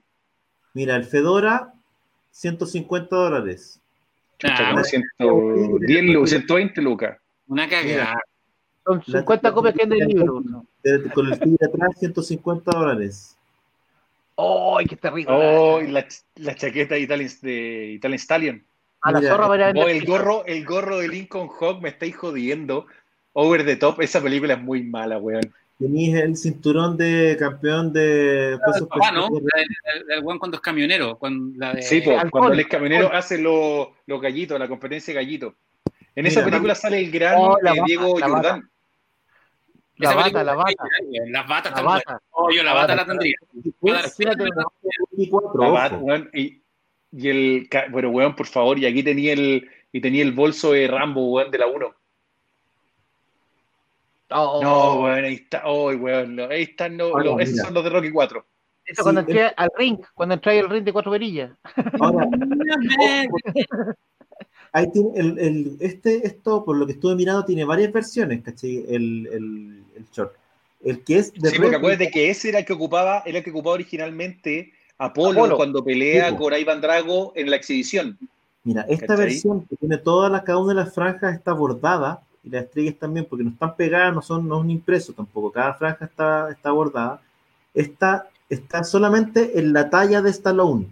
No, no, no está para pa ah, poner. a mí no me queda. ¿Cosa vos no te queda entonces? No, nada, güey.